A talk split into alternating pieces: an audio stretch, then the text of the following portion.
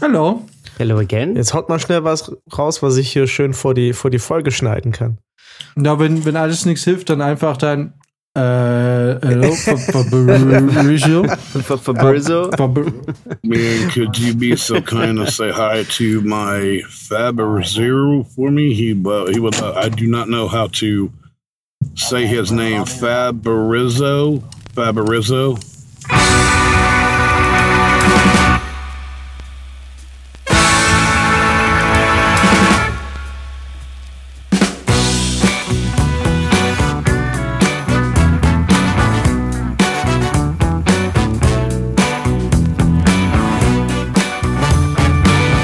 So eine Legende. Von dem habe ich lange nichts mehr gesehen. Ist der Ja. Ja. nicht mehr so produktiv oder was ist los mit Vampira?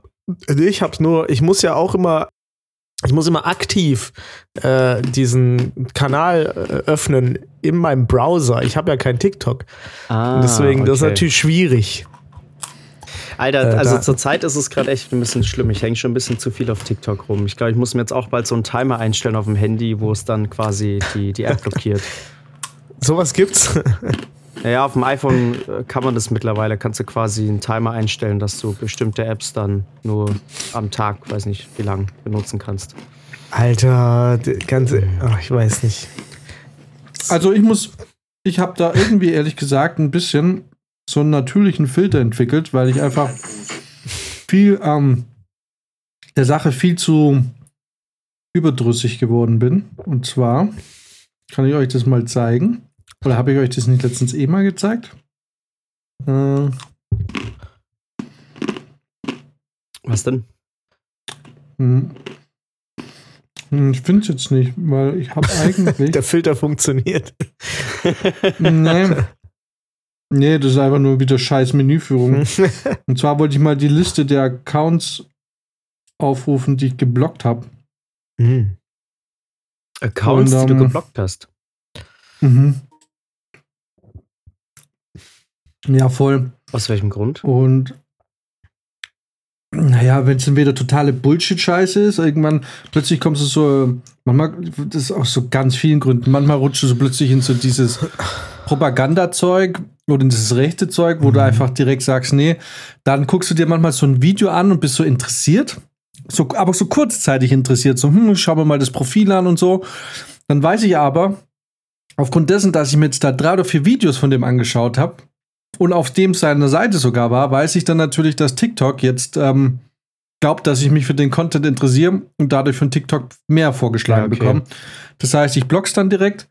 Ähm, teilweise muss ich auch sagen, blocke ich dann manchmal auch Accounts, denen ich sogar gefolgt bin oder denen ich folge, wo ich dann manchmal so das, manchmal, was das Ding ist, es gibt kein Evergreen TikTok.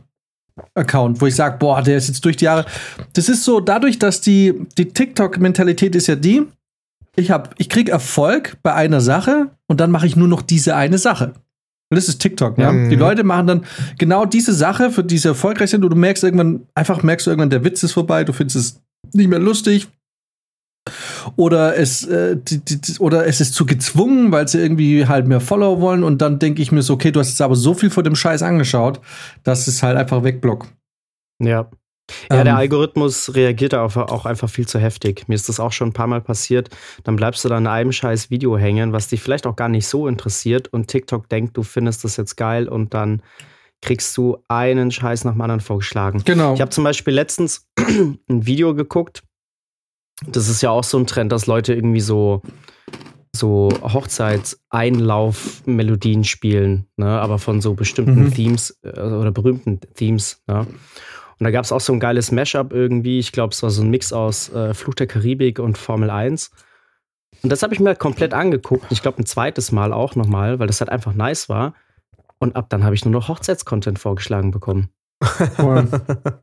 Es hat wieder Tage gedauert, bis das weg war. Voll und so bin ich während dem Lockdown vor zwei Jahren, als wir bei Kids waren, in diese komische ähm, na, Motivationssprüche-Geschichte gekommen, Oh, wo es ja. dann irgendwie die ganze Zeit so, da habe ich euch ja eh den Kummer, in dem, das war August 2020, das war, Mhm. da habe ich ja eh immer meinen Kummer gehabt und hat mich dann, guck mal, weiß nicht, ob man das sieht, wahrscheinlich. Ja, Ja, jetzt die Venus. macht der. Der Venus Auf jeden Fall geht es hier ewig hoch. Ist das deine Ja, ja. Blockliste oder was? Das ist die Liste Krass. meiner geblockten Accounts. ja, weil, keine Ahnung, weil es einfach, du wirst so zugeballert und ich mache da direkt einen Strich. Und wenn ich jetzt so drüber gehe, weiß ich von der Hälfte nicht, was das für Accounts sind. Mhm. Mhm. Dann gibt es aber auch Leute, die, die findest du einfach scheiße. So. Sagst du einfach direkt, nee, Ja, auf gar keinen Fall will ich da mehr davon sehen. ja. Oh boy. äh, Prizi, habe ich das gerade richtig gesehen? Trinkst du da ein Becks Eis aus der Oh Dose? Mann, ey. Ich habe gehofft, also- dass es niemand sieht. Ich wusste nicht, dass es das in der Dose gibt. Ich liebe ja Becks Eis. Das ist Ach, für du mich magst eigentlich das? ja, ja. Das ist äh, für mich das Sommergetränk an der Isar im Sommer. So, das ist äh, Echt? voll. Aber ich wusste nicht, dass das in der Dose gibt. Ja, ähm, was meine Freundin alles so mitbringt. Das ist, das ist Ja, ja, ja. ja, tatsächlich. Also ich habe eigentlich keine, kein Verhältnis zu Becks Eis. Ich bin Mhm. da, ähm, aber ich habe Durst. Und dann habe ich gesagt, oh, was ist das denn? Becks? Und dann habe ich es rausgenommen, dann war es Becks Eis. Und dann habe ich gesagt, ah, Also Aber ich stehe dazu. Ich finde das geil. crazy. Ich wollte gerade sagen, dem einen ist es peinlich und für den anderen ist das Eis gebrochen. Und er kann sagen, endlich. Genau. endlich. Na geil. Endlich habe ich was zum, vor die Fol- Folge, Folge schneiden. Was ich schon lange nicht mehr gesehen habe, war Becks Naturtrüb. Das war ein gutes Das war Bier. lecker. Mhm. Bloß dieses komische Ru- Gedrehe hat mich genervt. Ja, Bei mir gibt es hier gerade Alpiersbacher Klosterbräu mit berühmtem Brauwasser aus dem Schwarzwald. Oh, ja, warte, das habe ich, habe ich das bei dir getrunken? Nee. Ja, genau, Alpesbacher. In der Brauerei haben wir gedreht. ich dachte so, den Namen kennt doch. Jetzt Schwarzwald. Ja, ja, das Aber ist. da war ich nicht ähm, dabei. Nein, nein, da habe ich Schwarzwaldgründe gemacht. ja. ach, ach so. Mhm. Ja, der. Brauerei haben wir gedreht. Mhm. Mhm. Die, die, die haben uns so viel Alpiersbacher in die Hand gedrückt, die mochten uns. Voll gut. Ja, Es ist eh, also ich- ich weiß nicht, ob wir da schon mal drüber geredet haben, aber es ist eh so krass, wenn du so ein paar Tage irgendwo drehst, wie sympathisch du da auf einmal irgendwie den Leuten bist, ne? Und wie viel du erreichen kannst in so einer kurzen Zeit. Also wir Bier haben ja- geschenkt. Ja, es ist echt krass. Wir haben vor ein paar Jahren ja mal in einem Gefängnis gedreht und ich glaube, genau fünf Tage waren das. Und am ersten Tag waren die noch super streng mit uns. Ich war ja damals noch Fahrer und jedes Mal, wenn ich mit dem Auto rein bin, musste ich quasi durch so eine Schleuse. Äh, der ganze Wagen wurde durchgeschaut, äh, auch so mit Spiegeln unterm Wagen und so. Ne? Also es ist wirklich super streng. Du Mhm. musstest dein Handy abgeben, Personalausweis vorzeigen. Ohne Ausweis bist du gar nicht erst Nee, warte mal, warte mal, stopp. Halt mal, stopp. Du musstest dein Handy abgeben. Ja. Für wie lang? bis du wieder rausgehst. Dann hätte ich direkt beim Produktionsleiter angerufen und gesagt, ich kündige. Das, Also ja, pass auf, pass auf, pass Ah, auf. am Anfang. Das war am Anfang die Anzeige. So, das war, ging ungefähr einen Tag gut. Am zweiten Tag hatte schon der Erste seinen Personalausweis vergessen. Ist trotzdem reingekommen.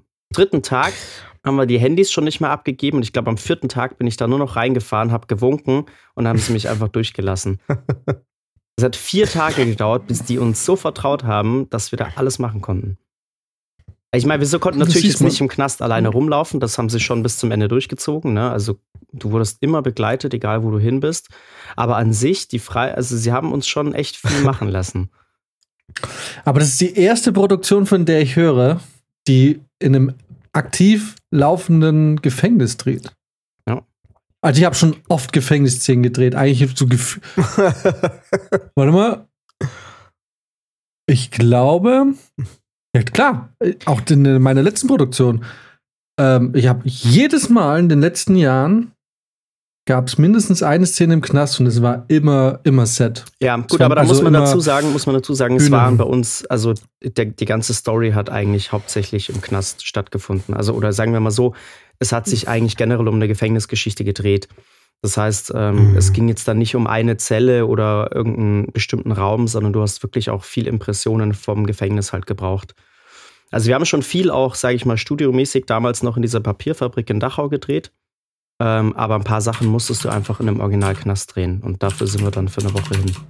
Aber ich glaube, die Auflagen sind da ziemlich krass und es ist nicht leicht, da mit einem Filmteam reinzukommen. Ja, Mhm. glaube ich. Und habt, hattet ihr irgendwie Nähe zu den, ähm, zu den Häftlingen? Hast du damit habt Also, die gesehen? naja, gesehen insofern, wenn sie halt Freigang hatten im Hof, dann hast du sie von, vom Fenster aus oder so gesehen. Ähm, das Näherste, was wir gemacht haben, war, dass wir in einem Gang gedreht haben, wo die in den Zellen saßen. Aber Mhm. wir haben die nicht gesehen oder so. Also die Türen waren ja dicht und alles. Ähm, und als wir mal im Hof gedreht haben, haben die halt so aus dem Fenster rausrufen können und so. Aber das war, also mehr nicht. Das war aber auch von vornherein ganz äh, klar ähm, abgesprochen, dass wir unter gar keinen Umständen mit irgendeinem Originalhäftling Kontakt Gab es haben da- dürfen. Gab es da ethnische Auffälligkeiten unter den Häftlingen? Naja, das Einzige, was halt äh, aufgefallen ist, ist natürlich, wir hatten halt äh, natürlich auch weibliche Kolleginnen, wo, die- wo die ein oder andere, jetzt sage ich mal, auch recht hübsch war. Und äh, da sind sie dann schon ein bisschen durchgedreht im Knast. Das war schon, also da, da wurde dann schon viel gepfiffen und hinterhergerufen. Ja. Ne? Aber was interessant war, äh, ich hatte das einmal beobachtet, als die Freigang hatten im Hof. Und äh, du hättest es nicht besser inszenieren können. Es sah einfach genauso aus wie bei Prison Break damals. es gab so eine Gruppe, die so Kreise gezogen hat. Ein paar haben auf der Bank Karten gespielt. Irgendwo haben welche in der Ecke ein bisschen trainiert. Also es war wirklich genauso. Genauso. Klar, Ne? Klar. So Ja. viel geht da ja. Aber schon nicht. auch krass. Also ich meine, an sich schon eine krasse Erfahrung. So nach der Woche war ihm schon klar, okay, lieber keine Scheiße bauen, weil das ist schon nicht geil. Dann stell dir mal vor, die würden Fange spielen und so auf dem, Sch wie auf dem Schulhof. So ein Schulhof. Also, ja, Ja, oder, oder, oder stell dir mal vor, du bist jetzt eine Frau und die pfeifen allen hinterher und dann läufst du vorbei und alle so, äh. Oder erst pfeifen dir der Frau so moderat hinterher, dann läufst du vorbei und Ja, dann geht's richtig los. Ja, genau. ja. Ja, wäre voll geil, wenn sie irgendwie so ähm, Caps oder so noch spielen würden oder Ja, irgendwie. als sie halt in den Knast gekommen sind, war Caps noch in. Ne? Ja, dann so, aus irgendeiner Ecke schreit so, eins, zwei, drei, nimm mal dabei. Und dann so, nein, das geht jetzt nicht. Genau. Du Hurensohn. Ja. Ja, ich glaube, das war auch ein gemischter Knast. Also da waren alles, alles Mögliche an Verbrechen waren da vertreten. Vom, äh, sag ich mal, Steuerhinterzieher bis zum Kinderschänder war da, glaube ich, alles drin. Das vermute ich, dass es so ist. Es gibt ja keinen extra Knast für Steuerhinterzieher. Welches, welcher Knast war denn das? München irgendwo? Extra Nee. Knast für Nee, nee, das war in, Steuerhinterzieher. äh, in, in Hessen. Der, der, Okay. der für die Steuerhinterzieher, der ist da in, in Dubai, habe ich gehört. ja, genau. Das ist der extra Knast für die. Ja, genau. Mit Fußfesseln. ja, genau. Ja. Ja, tja, was soll ich sagen? Ich wollte mir jetzt gerade, kurz davor, wollte ich noch ähm, schnell äh, was essen und habe mir drei Toast gemacht. Wisst ihr, wann ich das letzte Mal Toast gemacht habe? So überbackene Toast. Ne? und dann sind sie fertig, ich gehe raus und will jetzt, ich, na, 20 Minuten, bis wir anfangen, schaffe ich hier rum und bleib mit meinem Teller am Türrahmen hängen, weil die scheiß Tür in der Küche immer von allein zugeht. Und es landen einfach mal zwei Toasts direkt mit der ekligen Käseseite auf dem Boden. Muss ich natürlich alles aufwischen. Klar, physikalisches Gesetz. Ja, äh, weil ich, ich bin eigentlich nicht so heikel, was Essen auf dem Boden angeht, aber sobald es irgendwie flüssig ist oder fett ist und ich das Gefühl habe, dass da instant in dem Moment, wo die Sache auf dem Boden aufkommt, Fettpartikel oder Dreckpartikel gelöst werden, ist es natürlich ein No-Go. Und weißt du, die Ironie der ganzen Geschichte ist, ich wollte mir nur deswegen Toast machen, weil ich noch Reste vom Wochenende hatte, noch Konserven oder irgendwie so. Und ich dachte, bevor ich die jetzt wegschmeiße, mache ich mir noch schnell irgendwie die auf ein paar Toast, dass ich es halt nicht wegschmeißen muss. Mhm. Stellt sich raus, ich habe sie weggeschmissen, davor aber bei 10 Minuten auf 180 Grad erhitzt. Du kannst dich nicht gegen das Universum wenden. Weißt du, das ist einfach. Es ist aber manchmal ist es so dumm, ne? Ich lag gestern auch in meinem Bett und äh, hab noch so eine Breze gegessen und hatte da so einen Teller, wo dann quasi das ganze Salz drauf war und hab normalerweise stelle ich das echt immer dann wieder in die Küche, aber da war ich einmal faul und dachte, okay, komm, nehme ich später mit, wenn ich mit in die Küche gehe. So. Und leg das so auf meinem Bett ab. Und dann irgendwann natürlich komplett vergessen, es war dann schon relativ dunkel irgendwie im Zimmer und ich stehe auf, drehe mich so um ne, will mich so von meinem Bett schwingen, zieht das Bein nach und, und schleudert diesen Teller wie so ein Frisbee einmal quer durch den ganzen Raum. und das ganze Salz hat sich einfach im ganzen Raum verteilt. Und ich dachte mir so, ja, Mann, Alter, so, so ein Volldepp einfach. So, erstmal wieder einen Staubsauger rausgeholt. War ja nicht so, als hätte ich nicht irgendwas gestaubsaugt. Ja. So habe ich ja. mal meinen mein PlayStation-Petter kaputt gemacht, weil ich mir auch natürlich, also ich trinke eigentlich nie Tee. Und da habe ich mir mal einen Tee gemacht und hatte den irgendwie noch neben meinem Bett stehen und dann genau die, die gleiche Chose, habe dann irgendwie zu krass mein, meine Bettdecke angehoben. Der Petter fliegt in einem hohen Bogen genau in die Teetasse rein. so. Scheiße. Ich habe gesagt, ja, also klar, ich hätte mir keinen Tee machen sollen. Ich mache das nie. Warum habe ich es jetzt gemacht? Ich hätte es nicht machen sollen. Kein Tee mehr für dich. Es gibt Gründe. Also, Warum man zockst ja auch gar nicht im Bett eigentlich. Das war, das war damals in unserer WG, Jan. Echt? Oh Gott, und so schnell ist mir 60 Euro los. Ja, das war schlimm damals. ja klar, damals war einfach kein Geld. Ja. Ich, ich erinnere mich an die Zeit. Einfach, da waren 60 Euro. Ich weiß noch, wie ich habe, als Battlefield 3 damals rauskam, und ich ja da in Gießen da festhing und irgendwie eben alle meine Leute waren in Marburg und du bist halt nicht so oft nach Marburg gefahren. Ja. Dementsprechend war ich dann irgendwie viel zu Hause gefangen und ich weiß noch, ey, diese Anschaffung Battlefield 3, das war so eine richtige, das war so eine richtige Anschaffung. Weil, äh, also 60 Euro war, musste, war gut überlegt. Das ist auch sowas, ne? Diese Controller, die haben, waren schon immer arschteuer und sind einfach nie günstig geworden. Das war auch so, nachdem die PlayStation 5 rauskam, waren die Controller für die Vierer, da hat sich der Preis nie geändert. Die sind einfach nie nee. billiger geworden. Naja, weil, äh, verstehe ich auch, weil einfach immer noch, also wie viele PS5 sind im Umlauf? 5 Millionen? 6 Millionen? Weiß nicht. Und es sind 100 Millionen PS4 im Umlauf. Oh, ja. krass. Also es ist, äh, ist klar, also die, der aller, aller, aller, allergrößte Teil der Leute spielt immer noch auf der PS4. Ja. Also wäre dumm, jetzt da alles billig zu machen. Ich hätte es mir trotzdem gewünscht. Ja, natürlich. Zumal ich glaube, ich spiele ja immer noch sehr, also ich spiele ja immer noch verhältnismäßig, so viel spiele ich insgesamt gerade nicht. Aber verhältnismäßig spiele ich immer noch viel auf der PS4.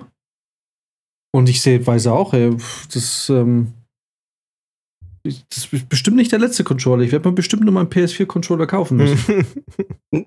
ich habe ja. noch einen. ich kann geben. Ja? Oh. Ja, und ich habe jetzt drei Controller, die alle äußerlich eigentlich top, top fit sind. Eigentlich überhaupt kein Stress, die aber alle, bis auf den jetzt, also zwei habe ich, die alle echt gut aussehen. Nicht so, wirklich nicht grindig und alles jeglich, aber die halt alle mit der L3-Taste am Arsch sind, weil ich ständig nur Shooter äh, spiele oder einfach pro Match ungefähr 250 Mal auf L, L3 drückst mhm. zum Sprinten. Ja. Die sind alle echt in Ordnung, bis auf das, dass die L3-Taste nicht geht. Ja, ja. Ja. Ich hänge gerade noch ein bisschen bei den Sachen, die passieren irgendwie und unnötig sind. Kennt ihr diese, kennt ihr das, wenn ihr mit jemandem irgendwie so eine, so eine richtige Fehlkommunikation habt und dann passiert irgendwas komisches und denkst so, hm? Ich hätte, also es hätte verhindert werden können, wenn wir nur gewusst hätten, was der andere gerade macht. Ich hatte es mhm. nämlich auch just eine halbe Stunde, bevor wir hier aufgenommen, äh, aufnehmen, aufgenommen tun haben werden, die es jetzt tun, ähm, hatte ich auch noch schnell was zu essen gemacht. Und zwar einfach, weil es schnell gehen musste, Tortellini mit Sahnesoße. Das heißt, ich mache einfach nur Sahnesoße heiß und danach schmeiße ich frische Tortellini rein und dann ist fertig. So. Jetzt hat sich beim, also die Sahne muss ja so einreduzieren, ne? Dann haue ich die da auf den Herd und lasse die in der Pfanne so einreduzieren und dann hat sich jetzt so eine perfekte, riesengroße Blase gebildet. Hm. Und es wurde immer größer und die wurde nicht, die wurde nicht imperfekter, sondern die wurde einfach nur größer, ne? Und irgendwann kam meine Freundin vorbei und sagt so, oh cool, das ist so eine Riesenblase. Und täuscht so, so an mit dem Finger, die so zu, zu so platzen zu lassen, ne? Mhm. Und ich so, hey, nicht. Was, so, jetzt, und jetzt, da fi- fing nämlich, das habe ich, muss ich mal reflektieren, da fing nämlich schon das Problem an. Ich habe nicht gesagt, hey, nicht, weil die, die nicht platzen lassen sollte, sondern weil sie nicht mit dem Finger in die kochende Sahne fassen sollte. Mhm. Das hat aber kam so nicht an. sondern es kam so an wie lass, Lass die die Blase, nicht Blase. platzen. ich mag die Blase, die ist cool. Und dann äh, ging das eine Weile weiter, sie kam wieder, ging wieder weg, kam wieder und guckt wieder diese Blase an. Habe ich gesagt so, naja, okay, dann, dann lasse halt platzen. Und dachte mir aber natürlich nicht, dass sie das jetzt mit dem Finger macht, sondern mit irgendwas. und sie geht wieder mit dem Finger ran und ich denke mir, die will mich verarschen. Also, also so wieder antäuschen, dass ich jetzt wieder sage, ja, nee, nee, nee, nee. So. Und denkst so, ha, da falle ich nicht drauf rein. Ein sehr lauter Schrei hat mich aus dieser Überlegung rausgeholt. Einfach das Essen explodiert. und eine sehr wütende Freundin gesagt hat, warum ich sie in heißes Zeug fassen lasse. Ja. Kommunikation hab- at its finest. Ja, und ich habe dem natürlich, ich habe ja einfach zugeguckt, wie sie da langsam reinfasst, weil ich einfach nicht dachte, dass sie das macht. Das war echt, ähm, das war komisch. Das hat mir echt ein bisschen leid getan, aber Sachen passieren. Manchmal checkt man es nicht. Ja. Ja, So schnell also ich meine, die. Moral von der Geschichte ähm, ist, lass die Finger vom Essen raus. ja, ich glaube, weißt du, manchmal sind die, die Blase war schon beeindruckend. Ich habe das schon verstanden. Das sah, die sah auch so aus, als könnte die richtig nice platzen. Da würde irgendwas Tolles passieren. Da hat dann kurz mal das äh, Verbrennungen ersten Ich Grades. habe Hirn eher das Gefühl, ausgesetzt. dass ich habe eher das Gefühl, dass die Moral des Abends heute ist, dass es gar nicht so einfach ist, sich Essen zu machen, ohne dass es einen Zwischenfall gibt. Das stimmt. Ja, und ich muss äh, auch sagen, ich habe äh, bei mir auch nicht mehr die Coolness. Wie früher. Bist du durchgedreht? Ich bin äh, innerlich, ich, boah, innerlich, ich hätte, ich bin, ich habe letztens, bin ich, ähm, weil ich habe mein, mein scheiß Gewürzregal ist genau auf der Höhe, wo ich es nicht mehr sehe, wenn es offen ist, aber mich immer noch mit dem Kopf dran stoßen kann. Und da bin ich vor einer Weile mal dagegen gelaufen, Alter. Ich habe das Ding fast zerdeppert, Alter. Ich habe das, das, ich hab das Ding zugehauen und mit der Faust dagegen gehauen. Und du denkst dir, direkt, wenn du fertig bist, denkst du, wie, wie unnötig das war. Aber das ist so ein Moment, wo du einfach die komplette Kontrolle über, über, über rationales Denken verlierst und einfach gegen, mit voller Wut gegen diesen scheiß äh, Gewürzschrank haust. Und ähm, so ähnlich ging es mir vorhin auch, äh, weil das Ding war, ich hatte eigentlich gar nicht so richtig Hunger. So mein Gedanke war, okay, ein Toast passt eh, du hättest es jetzt eh nur gegessen, weil, weil die Pilze morgen oder übermorgen wahrscheinlich nicht mehr gut gewesen wären. So vielleicht eh ganz gut. Das war das Einzige, was mich von der kompletten, von einem Wutanfall vorhin bewahrt hat, weil ich innerlich, ich war, ich bin richtig sauer geworden, Alter. Irgendwas. Und und da habe ich, das ist mir, wie gesagt, letztens mit dem Gewürzregal so aufgefallen, dass ich anscheinend irgendwie ein langsam sehr bewusstes Aggressionsproblem entwickelt habe, wo ich mich frage, woher das kommt. Ja, Ich habe aber auch kann vor- nicht sagen, dass Ich habe aber auch vor ein paar Tagen meinen Drucker schlagen müssen, leider. Das ist auch einfach aus mir rausgebrochen. Ich musste noch so eine Abrechnung machen und das Ding ist halt schon zwölf Jahre alt. Ich meine, ein bisschen kann ich es verstehen, ein bisschen auch nicht. Aber das Ding braucht ewig. Wenn der was ausdrucken muss, dann fährt der mit diesen Patronen erst 50 Mal hin und her. Ich weiß nicht, was er da versucht zu berechnen. Bis da mal eine Seite gedruckt wird, dann scheint es auch so eine Alterserscheinung zu sein, dass er es nicht mehr schafft, das Papier alleine einzulesen. Das heißt, ich muss ihm schon immer so assistieren und das so ein bisschen reindrücken. Ja, und dann gab es natürlich irgendwann mal, hat er es schräg eingelesen, dann gab es erstmal so einen fetten Papierstau. Und das ist aber Ja. nicht so, das war, ist jetzt bei dem Drucker nicht so einfach, das Papier wieder rauszukriegen, weil du kannst da nicht einfach alles aufklappen und dann das Papier rausziehen, sondern du musst echt mit, mit ganz dünnen Fingern gefühlt da durch die, zwischen diese Rollen. Ne? Und dann, Oh bin ich Gott. durchgedreht und dann hat es mir gereicht. dann habe ich, hab ich ihn schlagen müssen. Ist, dann dachte ich mir auch, ey, also, es bringt halt gar nichts. Ey, ohne Scheiß, ne? Abgesehen davon, ich meine, Drucker sind immer so ein Thema, ne? Aber Die, die spüren davon, das, die spüren das, wenn du sie brauchst. Und dann sagen sie so, nee, fuck you. Du kannst ja eigentlich fast statt neuer Patronen immer einen neuen Drucker kaufen. Und du Mhm. wirst wahrscheinlich nicht viel teurer Kostet eh fast gleich viel. Ja, aber, Ja. ja. Also was Also, ich schon für so einzelne Druckaktionen Patronen kaufen musste, weil ich halt dann einfach wieder monatelang ihn nicht brauche. Also wenn du so Farbpatronen und so holst, Nee, die hole ich So, schon lange nicht mehr. Ich druck nur noch schwarz-weiß. genau, Ah, ja, dann geht's ja noch. Aber wenn du da irgendwie sagst, ey, ganz ehrlich, mein Drucker ist jetzt ein Jahr alt, ich hole mir einfach einen neuen, statt den neuen Patronen, Ja. hau noch mal 20 Euro drauf, den Preis, alles cool. Bist du wahrscheinlich besser dran. Aber mich führt das immer zu dem, warum, also ich raste ja auch so aus, wenn irgendwas passiert, was eigentlich nichtig ist, ja, oder ich meine, wenn, wenn einem was wehtut, rast man ja sowieso schneller aus. Ne? Das kann ja auch nur der, der Schreck sein oder was weiß ich, aber dann kriegst du diese, diese Ur, so eine evolutionäre Urwut. Ich glaube, das ist wirklich, das ist wahrscheinlich echt noch so aus der Steinzeit oder so. Wenn du da irgendwie, du willst irgendwas machen, dann, keine Ahnung, boxt dich irgendwas, dann, falls es ein Säbelzahntiger ist oder so, kannst du den erwürgen in dem Moment. Keine Ahnung. Genau. Ähm, aber ich glaube, ähm, das ist auch so ein Riesen, das ist kurz halt so ein Kontrollverlust, also schon vorher. Nicht die, die Aggression ist quasi schon der Beginn, wieder Kontrolle zu kriegen. Aber wenn dir was passiert, was du einfach nicht kontrollieren konntest in dem Moment, oder wo du dir dann denkst, wo du frustriert bist, weil du zu blöd warst, diese Billo-Situation jetzt weiter zu kontrollieren, ich glaube, daher kommt dann, ähm, daher kommt das dann, dass man dann so aggressiv wird, um einfach wieder diesen Verlust auszugleichen. es ist einfach nur der Hm. Ärger über die eigene beschissene Unfähigkeit in dem Moment. Also, das was ich basically meinte. Ja.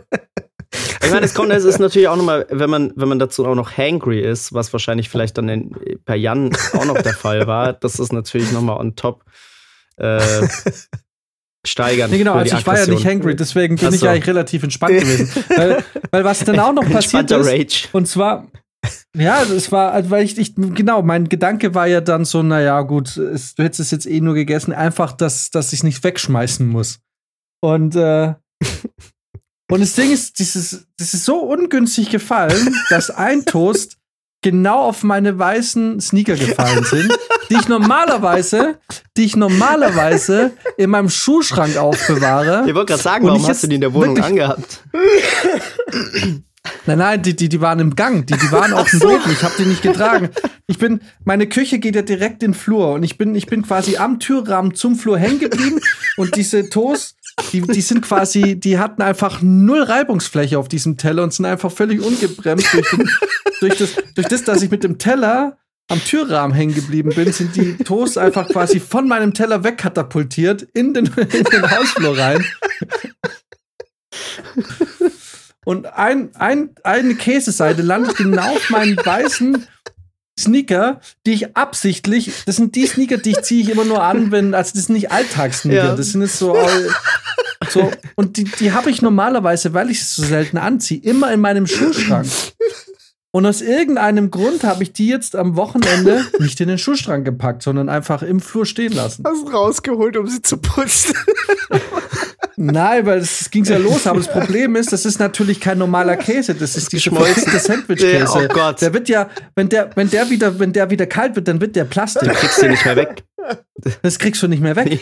So, jetzt, jetzt habe ich mir aber, weil jetzt der Podcast dann losging und so und weil ich, weil ich mich jetzt dann, ich werde das jetzt mir nicht anschauen und werde jetzt schlafen gehen nachher und dann werde ich mir das morgen anschauen in der Hoffnung, dass, also da wird der Ärger dann verflogen sein.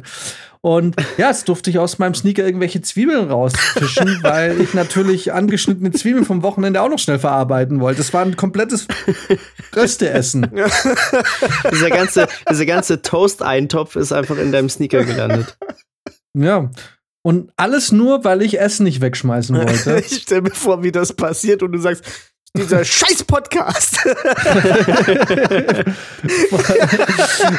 wollte ich vorhin schon sagen, das wollte ich vorhin schon sagen. Das ist, ich, in solchen Momenten kann es auch gut sein, dass, dass du irgendwie so eine angestaute Aggression über irgendwas im Haushalt hast, was du seit Wochen irgendwie so, so, irgendwie so, keine Ahnung, irgendwie ein Regal oder irgendwas, was dich schon stört und du einfach in einem Anfall von Wut einfach dieses Ding zusammenreißt, weil du sagst, so, und die Scheiße ist jetzt auch vorbei. Oh, heute der große Und, Wut-Podcast. Ja, vor allem und aus, aus der Perspektive von jetzt von einer anderen Person, die jetzt vielleicht, die sich das mit anschaut, die würde sich denken, was ist denn hier los? So, die kriegen nicht mit, die kriegen nicht mit, dass da plötzlich irgendwie ein Toast im Flur fällt. Die hören einfach nur, wie jemand brüllt und zaubert und auf einmal gehen Sachen zu Bruch in der Küche. Ja, oder jemand, der das halt komplett beobachtet. Für den ist das halt nur Slapstick, ne? Kennst du diese, kennst du diese Adidas, die vorne so eine Plastikkappe drauf haben? Das war doch eine Zeit lang ganz in. Das ist wahrscheinlich so entstanden. Ja, genau. Ja, es ist nur leider hinten im Schuh rein. ja, natürlich. Ja, natürlich. Fucking- fucking rote Zwiebel aus meinem Schuh rausziehen. Stark. Ah. Herrlich. Ja, aber ich hatte, ich, ich weiß auch noch, ich hatte, es gibt auch manchmal so Tage irgendwie da, wenn man sich was kocht, das, dann funktioniert einfach gar nichts. Es ist, es ist faktisch von Anfang bis Ende ab. Und ich weiß auch noch, ich hatte mir da irgendwann mal so äh, Spaghetti mit Shrimps gemacht und es, es war von Anfang an ein Desaster. So Nudelwasser übergekocht und was weiß ich. Es ist so einfach, es, es wollte nicht sein. Und ganz am Ende, ähm, es war eigentlich alles fertig gekocht. Da dachte ich mir, okay, komm, ich hau jetzt noch so ein bisschen Parmesan drüber, hol den geriebenen Parmesan aus dem Kühlschrank, kipp den über die Nudeln und dann brechen so diese, und ich habe mir den vorher echt angeguckt, und dann brechen diese kleinen, diese kleinen Kügelchen vom Parmesan auf und sind einfach Schimmel. verschimmelt. Jetzt hat sich das aber schon so über diese Nudeln verteilt und ist instant geschmolzen, dass ich die komplette Pfanne einfach straight in den Müll Komplett schieben. wegschmeißen Komplett, kannst, ja. komplett. Und ich bin Ja. durchgedreht. Ich bin so durchgedreht. Ich wusste, weil ich hatte, es war erst auch so ein Resteessen. Ne? Ich hatte die letzten Reste vernichtet. Das heißt, ich hatte nichts mehr im Haus. und ich hatte überhaupt keinen Bock, jetzt nochmal irgendwie rauszugehen und mir irgendwas zu holen. Und ich, und ich war hangry. Also, ne, ich bin innerlich durchgedreht. Ich hätte die ganze Küche zusammenschlagen können. Ich hätte es gegessen. Ja. Ich sag's dir, ich hätte es einfach, Na, ich hätte es nochmal angebraten, nochmal extra und hätte es Mm. gegessen. Ich wäre da knallhart. Mm. Also wenn, wenn, wenn, wenn Schimmel zu sehen ist, ist es weg. Ja, das ist bei mir schon. Also ich, also esse- ich, ich, ich esse es lange, Ja. aber sobald es grün wird oder unangenehm riecht, ist es weg. Ja. Ähm, Habe ich letztens auch gelesen, auch beim Brot, wenn du da schon minimal, Naja. also minimalst ähm, einen Schimmel entdeckst, wirklich das, das ist stecknadelgroß, ähm, auf gar keinen Fall wegschneiden oder so, oder auf gar keinen Fall nur die erste Scheibe und den Rest essen, weil das Problem ist, dass sich der Pilz schon quasi, also bis der, also quasi das, ich meine, ihr kennt ja auch, Pilze haben immer so ein Untergrundsystem und so, und das, was du siehst, ist nur ein Teil vom Pilz. Das bedeutet, auch wenn du nur eine kleine Stelle siehst, sind die Pilzspuren wahrscheinlich im ganzen Brot verteilt schon. Ja, vor allem, wenn es in so einer Ja. Tüte ist halt, ne? Dann, dann, Ja. ich denke mir das auch. Also ich schmeiß das dann sofort weg. Gar keine Ja, Chance. also genau, wenn es grün ist oder wenn es wirklich unangenehm riecht, Ja. ähm, weg. ja, So, ja. ne? Und ich bin da, ich bin ja bei vielen Sachen äh, auch sehr gnädig. Also wirklich erst, wenn ich Schimmel sehe oder es wirklich nicht mehr so riecht, wie es riechen sollte, schmeiße ich es weg. Ich habe ja letztens auch, glaube ich, Fischstäbchen gegessen, die über zweieinhalb Jahre alt waren. Ähm, keine Probleme. Also ich war Ja, am Abend, danach, also eine Stunde danach war ich mir nicht sicher, ob es gut war, aber am Ende war, war alles fein. The Fartening. Aber das naja, ist wenn es tief, wenn's ja, ja, tiefgefroren tiefkühl. Aber es ist schon, also wenn du, so- wenn du die Packung so raushältst und denkst, ah, okay, Ablauf, ne, Januar 2020, ja, let's give it a try. Echt, boah. Ja. Ich habe letztens so ein, ähm, ich bin letztens mal meine Konserven durchgegangen, weil mir dachte, du musst jetzt auch langsam mal was äh, abgelaufen sein. Und da war eine Schweinshaxe dabei, die ich, die ich mal gegessen hatte, weil sie abgelaufen war. Und dann, als ich es gegessen hatte, dachte, hm, das ist echt gut geworden, das ist voll geil. Wenn es mal wieder gibt, kann ich mir das, äh, kaufe ich mir das wieder. Und jetzt ist es wieder abgelaufen, seit über einem Jahr aber. Und da muss ich sagen, da habe ich nicht die Eier gehabt. Ja, Die habe ich dann weggeschmissen. Das war mir dann ein Jahr lang eine Schweinehaxe. das ist schon war mir hart. dann, das war mir dann ein bisschen zu risky. Ja, also ich meine. Ja, die habe ich mir gekauft 2019 oder so oder 2018, weil die ist eh schon voll lang haltbar. Und normalerweise ist es ja so, wenn ein Produkt schon zwei Jahre haltbar ist, dann ist auch eigentlich die Toleranz, wenn es abgelaufen ist, dementsprechend Ja. hoch. Wahrscheinlich hätte ich Mhm. sogar essen können. Aber bei Fleisch. Aber es ist auch generell bei Milchprodukten echt krass. Ja. Also ich meine, die haben ja oftmals ein Haltbarkeitsdatum von ein, zwei Wochen vielleicht. Und ich habe da auch schon Joghurt gegessen, der vier Monate alt war oder auch Käse, der zwei Monate alt war. Wenn es halt geschlossen war, ne? wenn es nicht geöffnet wurde, gar kein Problem. Hm. Ich habe gerade noch einen Joghurt, der, da habe ich gesehen, der ist im März abgelaufen. Und bei dem, ich habe ihn wieder zurück in den Kühlschrank gestellt. Ich bin mir aber, ich bin am, ich bin am überlegen, esse ich ihn, esse ich ihn nicht. Mach ihn auf, riech dran, wenn alles, also wenn es echt normal riecht, dann ist kein Stress. Spätestens wenn sich so die drei Pack, also wenn sich so der Deckel wölbt, dann, dann würde ich es nicht mehr machen. Oder wenn er sich einzieht. Wenn er implodiert. Äh, ich habe vor drei Jahren mal äh, Spätzle selber gemacht und habe dafür so, ähm, wie heißt denn das? Semmelbrösel gekauft. Ähm, weil man, also man kann die Spätzle ja dann so mit, mit Butter anmachen und dann einfach Semmel, Semmelbrösel auch mit Butter und dann drüber und es schmeckt total geil. Jetzt habe ich damals anscheinend ähm, kein, keine kleine Packung Semmelbrösel gefunden, sondern habe so ein Kilo Semmelbrösel gekauft, die seitdem halt Ja. offen war. Und die habe ich letztens in meinem Schrank gesehen und habe so rausgenommen.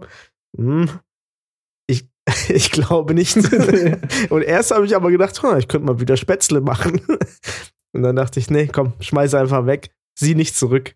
Ich glaube, manchmal muss man auch einfach nicht zurückschauen, Ja, was solche Sachen ja, da angeht. muss man eh vorsichtig sein, weil ich hatte ja letztes Jahr im Sommer, ist mir aufgefallen, ich habe die ganze Zeit so Motten im, in der Küche gehabt, ne? Alter. Oh. Und ich so, ah, fuck, ich glaube, das sind Lebensmittelmotten. und dann bin ich dann durch mein Mehlregal und so, und da war nichts, ne? Und Mehl ist immer so Mhm. schwierig, weil sind da jetzt Fäden drin, sind nicht Fäden drin. Dann habe ich das ganze Mhm. Zeug weg entsorgt, aber es hat nicht aufgehört. Und jetzt durch Zufall, vor drei Monaten entdecke ich, die im, äh, dass es wirklich eine Lebensmittel-Mottenblake war. Die waren aber rechts im Regal bei den, äh, genau die gleiche Geschichte wie Brizi. Ich komme einmal im Jahr auf die Idee, hm, äh, Peanut Butter und Chocolate äh, Cereals von äh, Re äh, Reese's oder wie das heißt. Und du isst es genau einmal und dann ist da drin und genau da. Und, und ich nehme und ich komme dann von zwei Monaten wieder auf die Idee, ach komm, jetzt esse ich die voll, das kann man ja voll irgendwie essen. Und guck rein und nimm einen in den Mund und guck rein und sag so, und, und sehe dann so, oh Gott, das sind überall Netze und so, oh Gott, da hat es angefangen. Ja. Und dann hatte ich aber diesen einen Reese Puff da schon gegessen. Also, was macht, was macht ein vernünftiger Mensch morgens um halb zehn, der wahrscheinlich ein mottenverseuchtes Reese Puff gegessen hat, schenkt sich ein Glas Whisky ein. Schön abtöten. ja, aber Ja. Äh, wi- witzig, dass Ja. du es sagst. Wir haben, wir haben diese Lebensmittelmottenplage ja auch. Immer noch. Ich würde, ich würde gerne sagen, gehabt, aber wir haben sie immer noch. Denn Paul hat tatsächlich gerade heute erst äh, an einem unserer Gewürze wieder so eine scheiß äh, Larve entdeckt. Krass. Und wir wissen nicht, wo die nisten. Ich verstehe es nicht. Wir haben Ja. wirklich jetzt seit über einem Jahr immer wieder diese Mottenfallen stehen. Es sind immer wieder welche drinnen. Wir haben alles ausgetauscht, wir haben alles abgeklebt, wir haben, wir haben so viel gemacht. Wir hatten über Na. Wochen hinweg, wir hatten ja die ultimative Wa- Waffe, diese Schlupfwespen haben wir uns bestellt. Ne? Also wir hatten ja einen Insektenkrieg in der Küche. So, Wespen töten Larven. Mhm. Und es hat alles nichts gebracht. Es ist wirklich, ich weiß es nicht, es ist wochenlang Ruhe und dann aus, aus dem Nichts kommt irgend so eine Scheißmotte wieder. Und wir haben aber jetzt auch lange, lange, wirklich monatelang keine Larven gesehen. Und heute zieht er das, das Knoblauchgewürz raus, was wir täglich benutzen, und dann hängt da so ein Scheißviech dran. Ich verstehe es nicht mehr. Ich, ich weiß echt nicht. Ich muss jetzt offiziell einfach sagen, ich habe die als Haustiere. Ey, ich habe echt, echt, echt keine Ahnung. Ich, ich, ich muss es jetzt aufgeben.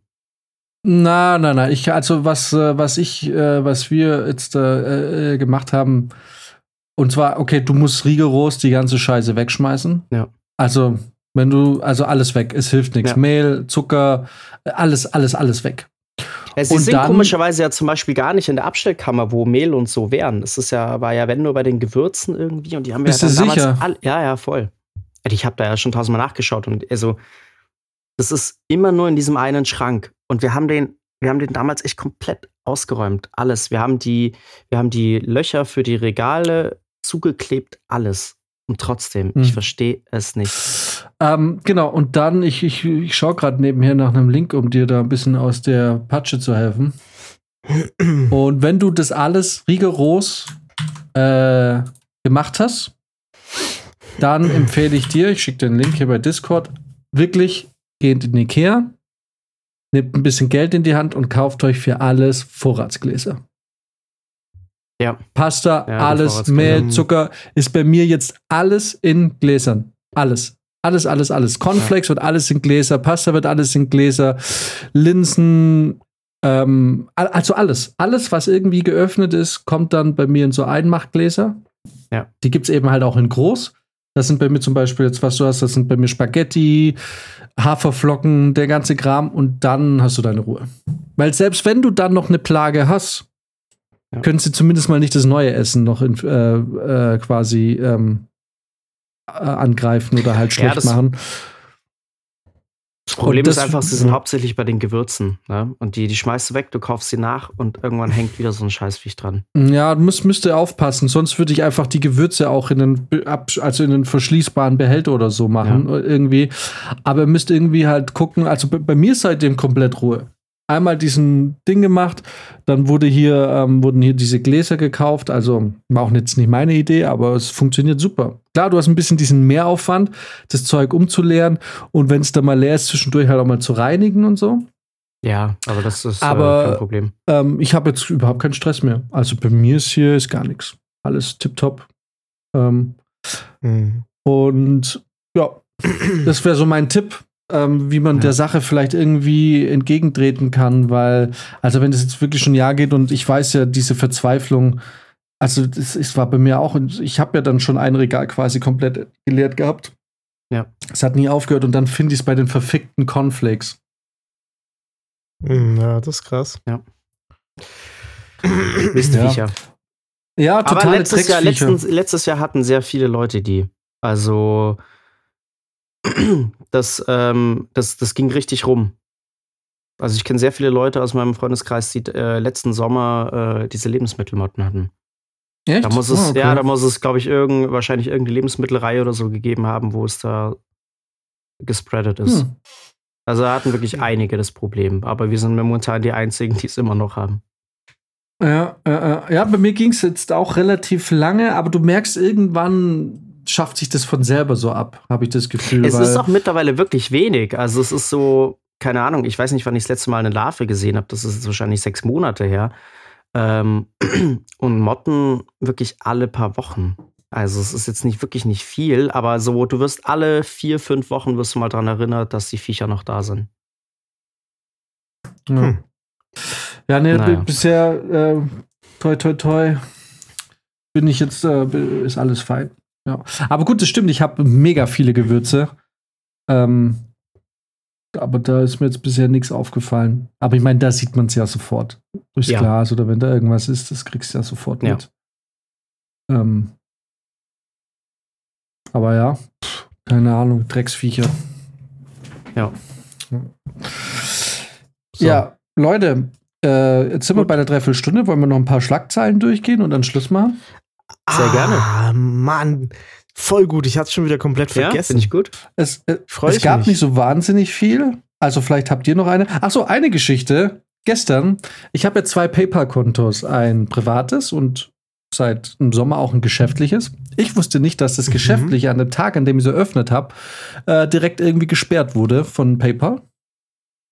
War mir jetzt erst bewusst, weil ich jetzt zum ersten Mal, seitdem ich das PayPal-Konto eröffnet hatte, äh, was damit bezahlen wollte.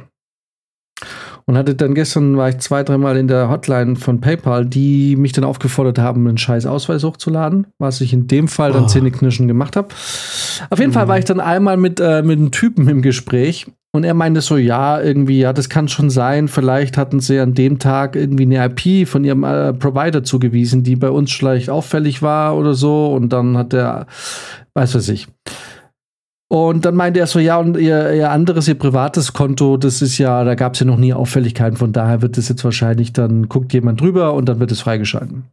Und ich so, ja, alles gut, bla bla bla, bliblablub. Und am Ende frage ich so, aber jetzt eine Sache interessiert mich jetzt ja doch. Woher wissen Sie, dass ich noch ein privates PayPal-Konto habe? Weil ja eigentlich eigentlich ja jetzt nichts darauf hinweist, dass ich auch noch ein privates habe. Ähm, und dann kommt er so ins Stottern und sagt so, ja, das darf er nicht erzählen. Aber es geht um dein Konto, aber er darf es dir nicht erzählen. Ja, genau. Nicht so, ja, genau. Und nicht so, ja, aber genau, irgendwie so. Und er meint so, ja, irgendwie, und er ist richtig ins Stottern gekommen, so, weil ich das Gefühl irgendwie, ja, ähm, dass, dass irgendwie der, die, die Technik irgendwie da irgendwelche Dinge erkennt und so. Ich so, aha. Na, am liebsten würde ich jetzt eigentlich gern beide löschen, für immer. aber ähm, im, Nach im Nachhinein, aber das, war lustig. Im Nachhinein hätte ich das Gespräch gern aufgenommen, weil er doch sehr schnell nervös wurde. Und sein erster Satz war, es darf er mir nicht erzählen. Ähm, aber im Nachhinein war mir auch klar, warum es weiß, weil ich, ich habe zwar eine neue E-Mail-Adresse und so, aber mein Name und die gleiche Adresse, da natürlich erkennt das System relativ schnell, hey, mm, äh, das muss der gleiche Dude in der, sein, ja. in der Adresse gibt es da schon einer, der genauso heißt. Ähm, daher ja. dachte ich mir so, okay, jetzt, ich bin jetzt hier nichts Größerem auf der Spur. Aber trotzdem war, fand ich die Reaktion von ihm so, so interessant. So am Stottern. Äh, mhm. äh, darf ich nicht sagen. Alright, okay. Ich, also tatsächlich war, ist die, war diese Woche, äh, hab, habt ihr ein paar News? Irgendwas aufgeschnappt? Ähm, nee, nee. Äh, blöderweise habe ich die Sachen, die ich dann irgendwie gesehen habe, habe ich ja leider schon in unsere Gruppe gepostet. Und da haben wir dann schon drüber gesprochen. Das hätte ich mir vielleicht äh, aufbewahren müssen.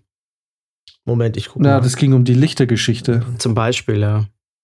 Die Lichter, ja, die waren lustig. Das ist halt wieder genau die gleiche Scheiße wie, ne, dass wir halt uns alle ähm, äh, an, an, irgendwelche Klimavorschriften halten sollen und dann 2029 irgendwie in Saudi-Arabien die Olympischen ja. Spiele stattfinden. Ähm, ja.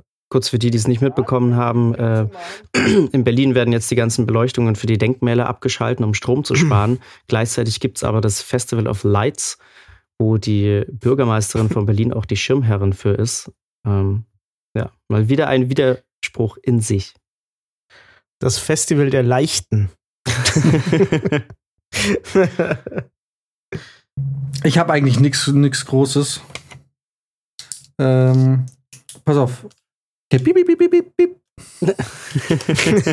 da könnte man überlegen, ich, ich, muss mal nach Sound suchen, so wirklich diese, diese komischen Morsezeichen und so Schreibmaschinengeräusche im Grund. Mhm. Okay. Ähm, ja, jetzt habe ich ja so Nachrichten. Ich weiß, genau. Dings Aber ich guck mal, vielleicht äh, finde ich da was. Ähm, genau, äh, hier. Die äh, Grimmbrücke wurde zerstört am Wochenende. Da gab es heute Vergeltungsschläge. Und zwar wurde das Ding in die Luft gejagt von einem LKW. Da frage ich mich ja, wurde vielleicht schon bei Bau dieser Brücke da Sprengsätze äh, installiert? Dieser LKW wurde der beim Bau der Brücke schon abgeparkt. Tja, wir wissen es nicht. Ey, ganz ehrlich, ich glaube, wir sind da was auf der Spur. Ja. Ich glaube. Kann es sein, dass jedes. Kannst du dich noch an diese äh, Samsung-Tablets und iPhone-Sachen erinnern, die dann explodiert sind auf einmal? Ja, das war das Samsung. Ich glaube, Galaxy. Nee, Samsung Note 10 oder so, was da. Genau. Ja. Sind da vielleicht beim Bau schon mit kleine Sprengsätze ja, installiert worden? Vielleicht. Vielleicht von, von diesen chinesischen, von den Uiguren. Ja, vielleicht steckt hinter all dem Südkorea. Ah, oder Taiwan. Ich war vor ein paar Wochen mal in Niederbayern unterwegs und da sind wir an einer Brücke vorbeigekommen. Ähm, und die hatte auf einer Seite, glaube ich, oder auf beiden Seiten, ich bin mir nicht mehr ganz sicher. Jedenfalls am Ende der Brücke hatte die so, weiß nicht, 10, 15, wie so Gullideckel. Und dann habe ich mich gefragt, was das ist. Und dann wurde ich aufgeklärt, dass das äh, noch aus dem Zweiten Weltkrieg war. Und zwar ähm, haben die da im Ernstfall halt ihren ganzen Sprengstoff schnell reinfüllen können und äh, die Brücke sprengen. Hm. Also da wurde ja, quasi im Vorfeld ah. schon dafür gesorgt, dass man die Brücke schnell sprengen kann, wenn es ist. Mhm. Ja, es ist oft so. Also die Zufahrt zu, nach Münzingen, wenn du quasi von Bad Urach kommst, ist äh, eigentlich äh, ist so gebaut, dass es dies ist eine Gerade, die ist äh, so gebaut, dass da Flugzeuge landen und starten können. Mhm. Say what? Mhm. Echt? Oh, das ist ja ein cooler Fun Da können, im, die, die wurde so gebaut, dass da im Notfall oder so, ähm, weil das, früher gab es eine Kaserne in Münzing, also da, Mhm. so weit reicht es zurück. Und diese Straße wurde gebaut, dass da not, bedürfsmäßig äh, oder behilfsmäßig äh, Flugzeuge starten und landen können. Die ist genauso lang, wie so eine Landebahn sein muss, damit die sicher starten und landen können. Das ist ja krass. Ja. Wir wieder was gelernt heute hier. Infocast. Ja. genau, Themen, die Sehr. die Welt interessiert, die, äh, genau. Ähm, aber wie hat denn, also, da ist ein LKW draufgefahren und hat sich in die Luft gesprengt Mhm. und dann ist die Brücke eingestürzt. Ja, nicht ganz. Also es war leider nicht so richtig optimal. Also die, die, hauptsächlich ist es der, der Straßenverkehr, also der Autoverkehr. Und es waren, glaube ich, Ah. vier Spuren. Jetzt ist eine noch intakt. Aber leider, und was ja eigentlich tatsächlich ähm, spannender gewesen wäre, wäre, wenn die Schienen, also es sind quasi die Brücke ist get- aufgeteilt in Autoverkehr und äh, Schienenverkehr. Es gibt zwei Schienen Mhm. oder Schienenspuren und dem ist nichts passiert. Da war zwar irgendwie ein Zug äh, in Flammen, aber die kann weiterhin befahren werden. Und ist natürlich klar, weil damit Mhm. schafft man Munition und Kram halt da auf Die die, ganzen Krim, Güter, ne? ja. Mhm. Also ist irgendwie schade, weil ich denke mir so, ganz ehrlich, wenn du mit so einem LKW da drüber fährst und du weißt, du wirst es auf jeden Fall nicht überleben in einem LKW, wenn das Ding äh, zündet, dann mach doch wenigstens so viel Sprengstoff rein, dass da, dass da wirklich mit Sicherheit ein ganz, das ganze Ding an der Stelle einstürzt. Ja. Aber Ja. nee, nee. Es gab auch Videos, man konnte auch Videos davon anschauen, wie das Ding hochgeht. Und es waren irgendwie zu der Zeit auf der Brücke, waren da vielleicht noch zwei oder drei andere Autos. Und ich dachte mir, wie viel Pech muss man im Leben haben, Das, dass du über diese Scheißbrücke fährst und genau der LKW vor dir plötzlich in die Luft fliegt. Ja. ja. Äh, ja. Ja, so wie dieses Video, was ich da mal reingeschickt habe, wo der, der Fels runterkracht da einfach Ja. ja, also auf die ja, Touris. total. Und äh, da hat es wahrscheinlich, von dem einen Boot hat es wahrscheinlich auch keiner überlebt. Oder hast du da, Da, Berichte? mir dann. Äh, nee, dem, da, sch- da, ich habe noch versucht zu recherchieren, aber die sind wahrscheinlich gestorben. ja, muss ja, kann, geht ja gar nicht anders. ja, Also, ja. ja, Da will ich dann doch lieber, dass mir ein Toast auf meine Sneaker fällt. ja, wobei das auch sehr ärgerlich ist, die müssen sich wenigstens nicht mehr ärgern. Aber ähm, Du musst muss mit auch dem Groll ins Bett gehen. Ja, genau. Und vielleicht äh, lange noch, lange noch, lange noch. Das ist wie als meine Mutter damals das Ebay-Game noch nicht so ganz beherrscht hat und die einfach eine niegelnagelneue Hugo Boss-Hose für 3 Euro verkauft hat. Äh, weil sie einfach das Ende der Auktion verpennt hat oder so. Und dann war eine Hose, die irgendwie das, das 20-fache wert war, hat sie einfach für 3,50 Euro verhökert und natürlich tat es ihr weh. Mir tat's weh, weil ich wusste, wie es ihr weh tat und ich so, sag doch Bescheid, dass das Ding ausläuft, dann hau ich dann noch mal ein Angebot rein für den Preis, wo du es halt irgendwie mindestens, also den du mindestens haben willst. Dann hätte ich da Ja. irgendwie kurz vor Schluss mal 30 Euro reingetippt oder so. Mhm. Ja, hat sie halt dann ein, ähm, eine Hose, eine Hugo Boss Hose für 3 Euro, eine niegelnagelneue für 3,50 Euro. Ja, war schade. Andererseits habe ich einmal äh, eine Schneefräse für 20 Euro mehr, also eine gebrauchte und teilweise auch ledierte Schneefräse für 20 Euro mehr als für den Neupreis äh, verst- ersteigert. und der Typ, also damals als eBay noch groß war, also 2008 oder so, äh, an, anhand seiner Bewertung für mich, ich habe zwar eine grüne bekommen, oder, aber es war wirklich so das Minimum. Ja, alles gut gelaufen. Irgendwie sowas, ne? Und das ist ja eine Ebay-Bewertung, war ja wie ein ähm, Arbeitszeugnis, ne? Also, das war ja Mhm. eigentlich fast immer alles grün, aber normalerweise hat man sich da ja, wenn alles wirklich gut lief, äh, überschlagen mit Komplimenten. Top-Verkäufer, super schneller Blitzversand, äh, richtig super netter äh, Kontakt. Genau. Ich konnte es selber abholen, währenddessen ich auch, während ich auf die Ware gewartet habe, hat seine Frau mir eingekeult. Richtig, richtig guter Top-Über jederzeit wieder. So waren ja die, so waren ja die Bewertungen. Und wenn da nur dran steht, grün war alles okay, dann wusstest du, ja, aber irgendwas war da. Mhm. Irgendwas war da. ähm, naja, alright, genau. Ähm, piep, piep, piep, piep. Nächste News. Harvey Weinstein Okay. ist in Hollywood äh, jetzt vor Gericht. Nachdem er in äh, New York, glaube ich, zu 25 Jahren ver verurteilt wurde, darf er sich jetzt auch in Hollywood äh, stellen, aufgrund der ihm zu Lasten gelegten Behauptung, er hätte sich, sagen wir mal, ähm, naja, Ja, da geht's in nochmal weiter. unangebrachterweise Frauen genährt. Ja, ja, es geht noch weiter. Und das Ding ist, Der arme, kranke Mann. dieser arme, unverstandene Mann. Also, Ihm ging's doch so schlecht. Ja. Ihm ging's doch so schlecht. ich meine, ich meine, er hat Hollywood-Stars äh, erschaffen, muss man einfach sagen. Er hat Tarantino erschaffen. ja, ich, ich kann mir schon echt vorstellen, wie das ist. Das muss stressig sein, wenn du, wenn du zu dem gehen musst. Und, deine Karriere hängt davon ab. Ja, ja, ja, ja.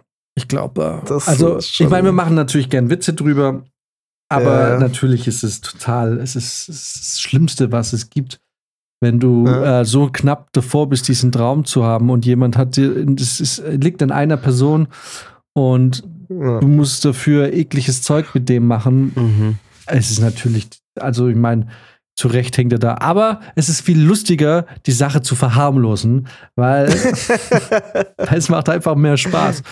ähm, also klar, also die ernste, ernst gemeinte Meinung ist natürlich schon, dass es widerlich ist. Und es gab ja auch diesen deutschen Regisseur, wie hieß denn der? Ähm, ja. der ist jetzt im Sommer, als, dieses, als es zur Anklage gekommen wäre, hat es sich, äh, hat es sich quasi aus dem Staub gemacht, ist gestorben. Dieter Wendel oder so, Dieter Wedel. Wedel. Irgendwie so, Ja, das kann ne? sein. Irgendwie so hieß der. Dieter Das ist natürlich, Wedel. ist Und, natürlich eine ziemlich feige Nummer, einfach wegzusterben. ja, Aber das ist schon sehr also, leicht gemacht. Vor allem, ich habe ja dann, mit, also der war schon berüchtigt und ich habe dann äh, quasi schon die Ja. ein oder andere Geschichte gehört von Schauspielerinnen und Schauspieler. Und ähm, wenn du solche Sachen hörst, ähm, also äh, nichts anderes als die maximal äh, mögliche Strafe. Weil Ja. es ist einfach ein Ausnutzen von Abhängigkeitspositionen und so. Ähm, und Mhm. also, wenn du die Geschichten auch so ein bisschen mehr oder weniger aus erster Hand so mitkriegst, dann ist halt ein Wichser. Und Ja. schade, dass er gestorben ist, weil ich eigentlich. Ähm, ist natürlich auch schade, dass er schon so alt war, als es rauskam, weil ähm, der war ist geboren 1939. Also er war eigentlich, genau, dann war er schon 80. Ähm, Das Hm. heißt, er ist im Prinzip davongekommen sein Leben lang. Ja. Hatte das letzte ein, das letzte halbe Jahr, die letzten eineinhalb Jahre hat er dann noch eine schwere Zeit gehabt, vielleicht. Und aber pff, das ist, Ja. ähm, also, was der in den 80er und 90er da getrieben hat, mutmaßlich, ja. Ja. Und Harvey Weinstein ist genau die gleiche Geschichte. Holy shit, Alter. Ich habe das jetzt, ich habe gerade nur den Namen gegoogelt und dann kommt hier so ein Zitat von seinem Sohn, der hat wohl gesagt, Dieter Wedel war ein Monster, ein Sadist, ein Vergewaltiger und ein Menschenfeind. er hat niemanden geliebt. Ja. Hm. Alright. That's escalated, kinda. Naja, man kann nicht sagen quickly, weil war wohl, Nein, Aber- irgendwann kommt es ja kommt's halt raus. es escalated slowly. Ja. Next News. Uh.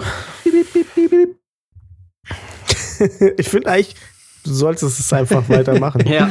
Also, Ähm, äh, Sabotage am Bahnnetz. Am Wochenende stand ganz Norddeutschland still, weil ähm, irgendwelche Kabel durchgetrennt wurden und der Zugverkehr nicht mehr stattfinden konnte. Meine Theorie ist, dass schon bei dem Bau dieser Kabel quasi Sprengsätze eingebaut wurden. Um, ja. Von der Deutschen Bahn. Ähm, ja, aber das ist jetzt echt der Ernst. Man kann bei der Bahn einfach ein paar Kabel durchschneiden. Alter, was, was haben die denn für, für also, ah, da, könnte ich mir schon wieder aufregen. Ich habe mir am Samstag die Berichte durchgelesen und es kam zu mehrstündigen Verspätungen und nichts gefahren. Ich dachte, das klingt eigentlich wie ein ganz normaler Tag mit der Deutschen Bahn. Also ich verstehe ich verstehe jetzt diesen Aufriss nicht. Da haben sie halt einmal am, an einem Samstag irgendwie eine Ausrede gefunden. ja, das, nur- pass auf, das wird jetzt öfter Ja. passieren. Ah, schon wieder Sa Sabotage. Wir können doch nichts dafür. Aber ich verstehe es natürlich, es ist super- äh, ist super ätzend. wenn du natürlich irgendwo strandest und nicht wegkommst und teilweise dann vielleicht Anschlüsse verpasst oder irgendwo sein muss. Ja. Aber wie Britz schon sagt, okay, offensichtlich. Und dann, ich meine, ich, mein, ich habe es so ein bisschen durchgelesen. Anscheinend ist es nicht ganz so einfach. Also man muss da irgendwie doch ein bisschen mehr Kenntnisse haben. Aber mhm. es klang im Großen und Ganzen jetzt nicht so, als wäre das so wahnsinnig gut gesichert gewesen. Also. Mhm. Ja, klar. Wahrscheinlich musst du es halt nur wissen, wo das ist. Inside-Job. Das war bestimmt ein Inside-Job. Ja. Wer weiß, vielleicht waren es die Russen, vielleicht waren es die Amis, vielleicht waren es die Dänen. Wir wissen es nicht. Wahrscheinlich war es irgendein Aktionär. Von dem ja, genau. Vor allem heute lese ich äh, Linke und Rechte protestieren in Leipzig äh, gegen Nazis. Ja, genau. Ja. Gegen ukrainische Nazis. Gemeinsam gegen ukrainische Gemeinsam. Nazis, ja. Wo ich mir so richtig vorstelle, wie die Rechten schön so die halt sagen, ja, Nazis gerne, herzlich willkommen. Aber bitte nicht äh, ausländische Nazis. Also wir hier wollen nur deutsche Nazis. Reinrassige. Ja, ich habe ich hab da, also das ist ja echt ein komisches Thema. Ich hatte ganz am Anfang irgendwie, wo das losging, hatte ich da schon, also klar, weil die Argumentation von Putin ja war, dass da überall Nazis sind äh, in der Ukraine und der deswegen da reingeht, ähm, habe hab ich mir auch so auf Telegram, ja, ich mal ein bisschen recherchiert, ne, was die, was die rechten Kanäle auch da so zu sagen haben. Und da waren halt wirklich so Leute, die sagen, ja, da, äh, da sind natürlich unsere, äh, hier, da gibt es natürlich auch rechte Kräfte, äh, nee, nee, nationale Kräfte und so in, in der Ukraine. Und es ist äh, denen auch zu wünschen, irgendwie, dass das alles klappt aber die sind ja auch dann gleichzeitig so Putin-Freunde immer, ne? Mhm. Oder, ja. und das, das hat überhaupt keinen Sinn ergeben für die alles. Und so, ah, da kann man, kann man irgendwie davon ausgehen, dass da ein größerer Plan dahinter steckt von Putin auch, dass, äh, weil der ist ja eigentlich auch irgendwie so. Also es war dann wirklich, das richtig gemerkt, das funktioniert, das Weltbild hat einfach nicht mehr funktioniert. Ja, schwierig, ne? Schwierig. Ja. Deswegen, äh, für die ist einfach dann wichtig, nee, äh, egal, okay, funktioniert es nicht mehr, also ähm, äh, Deutsch. hier ist alles in Ordnung. hier, hier, hier haben wir unser Feindbild.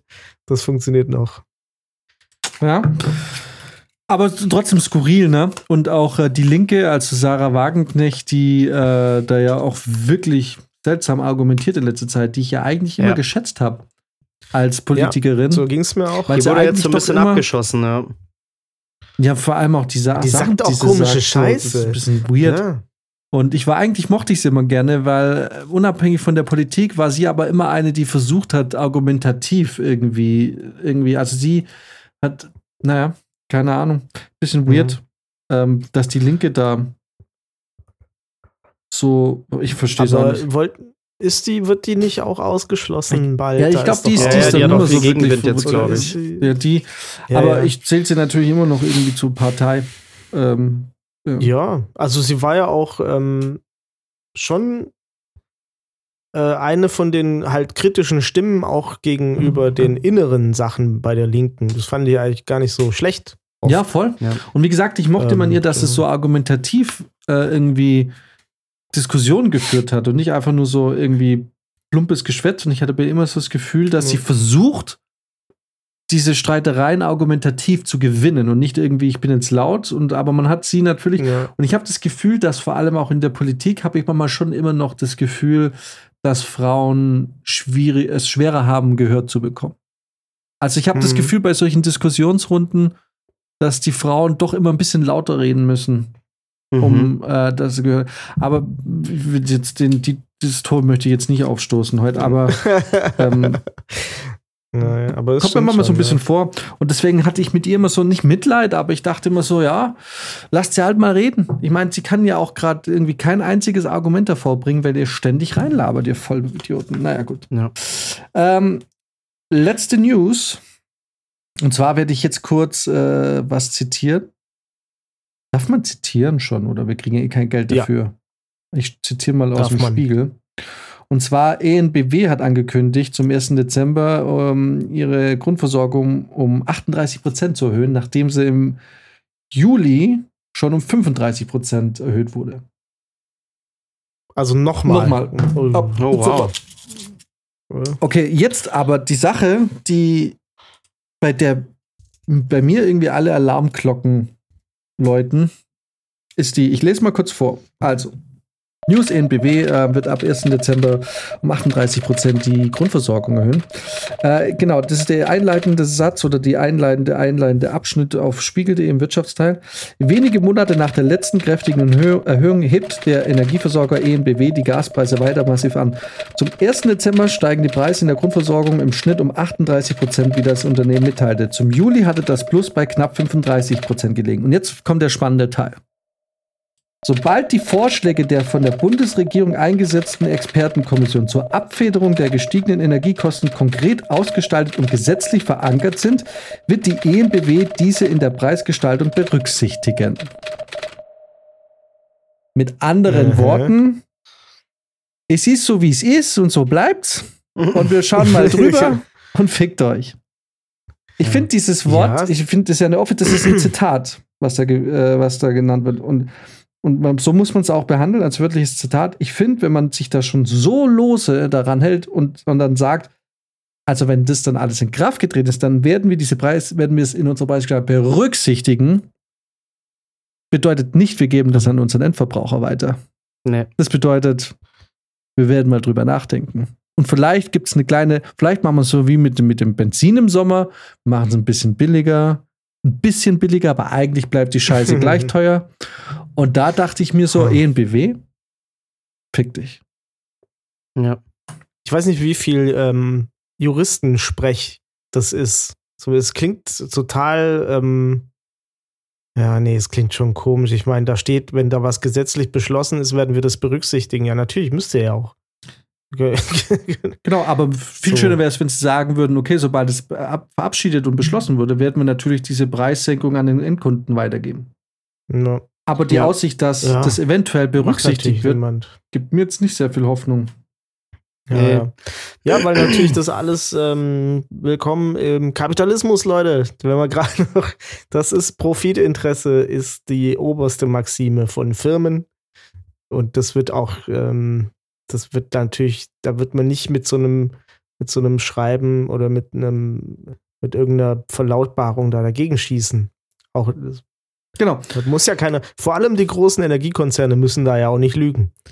Äh, Das, denen wird eh der Arsch gepudert. Genau, Ja. genau, das ist nämlich das nächste, weil ich verstehe natürlich auch aus deren Sicht, aus der ökonomischen Sicht, dass man da natürlich sich die Taschen voll macht. Why not? Ähm, aber das ist ja das Gleiche, was wir vor zwei Folgen schon angeprangert haben. Ich verstehe nicht, warum man da einfach, da, warum einem da so die Hände gebunden sind und da nicht einschreiten kann.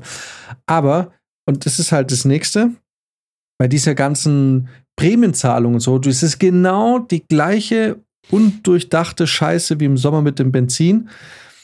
Du spendierst jetzt Milliarden von Geld, um das abzufangen, ohne aber eigentlich mal zu checken, wer ist denn akut davon betroffen. Weil es gibt auch einen Teil der Bevölkerung, wo ich der Meinung bin, okay, Leute, es wird für euch teurer, aber ihr könnt es stemmen. Ja. Ihr könnt das bezahlen. Also, Ja. das ist immer so diese Frage, was bedeutet gleich? Jeder ist gleich, ne? Also, weil jeder, wenn jeder gleich ist, ist es, muss es nicht heißen, dass es fair ist. Ne? Also da geht es eher um Chancengleichheit und um und äh, ich bin echt der Meinung und das ist jetzt jeder, der FDP denkt, wird dem jetzt nicht zustimmen, aber ich bin der Meinung, dass jeder genau das Gleiche kriegt, ist in dem Fall einfach nicht fair. Ich, ich finde es nicht gut. Und natürlich ist es schwierig, das nachzuweisen, weil natürlich jemand, der Gas anbietet, nicht absehen kann, wo dieses Gas landet und was das für ein Haushalt ist und so. Und wie Ding ist.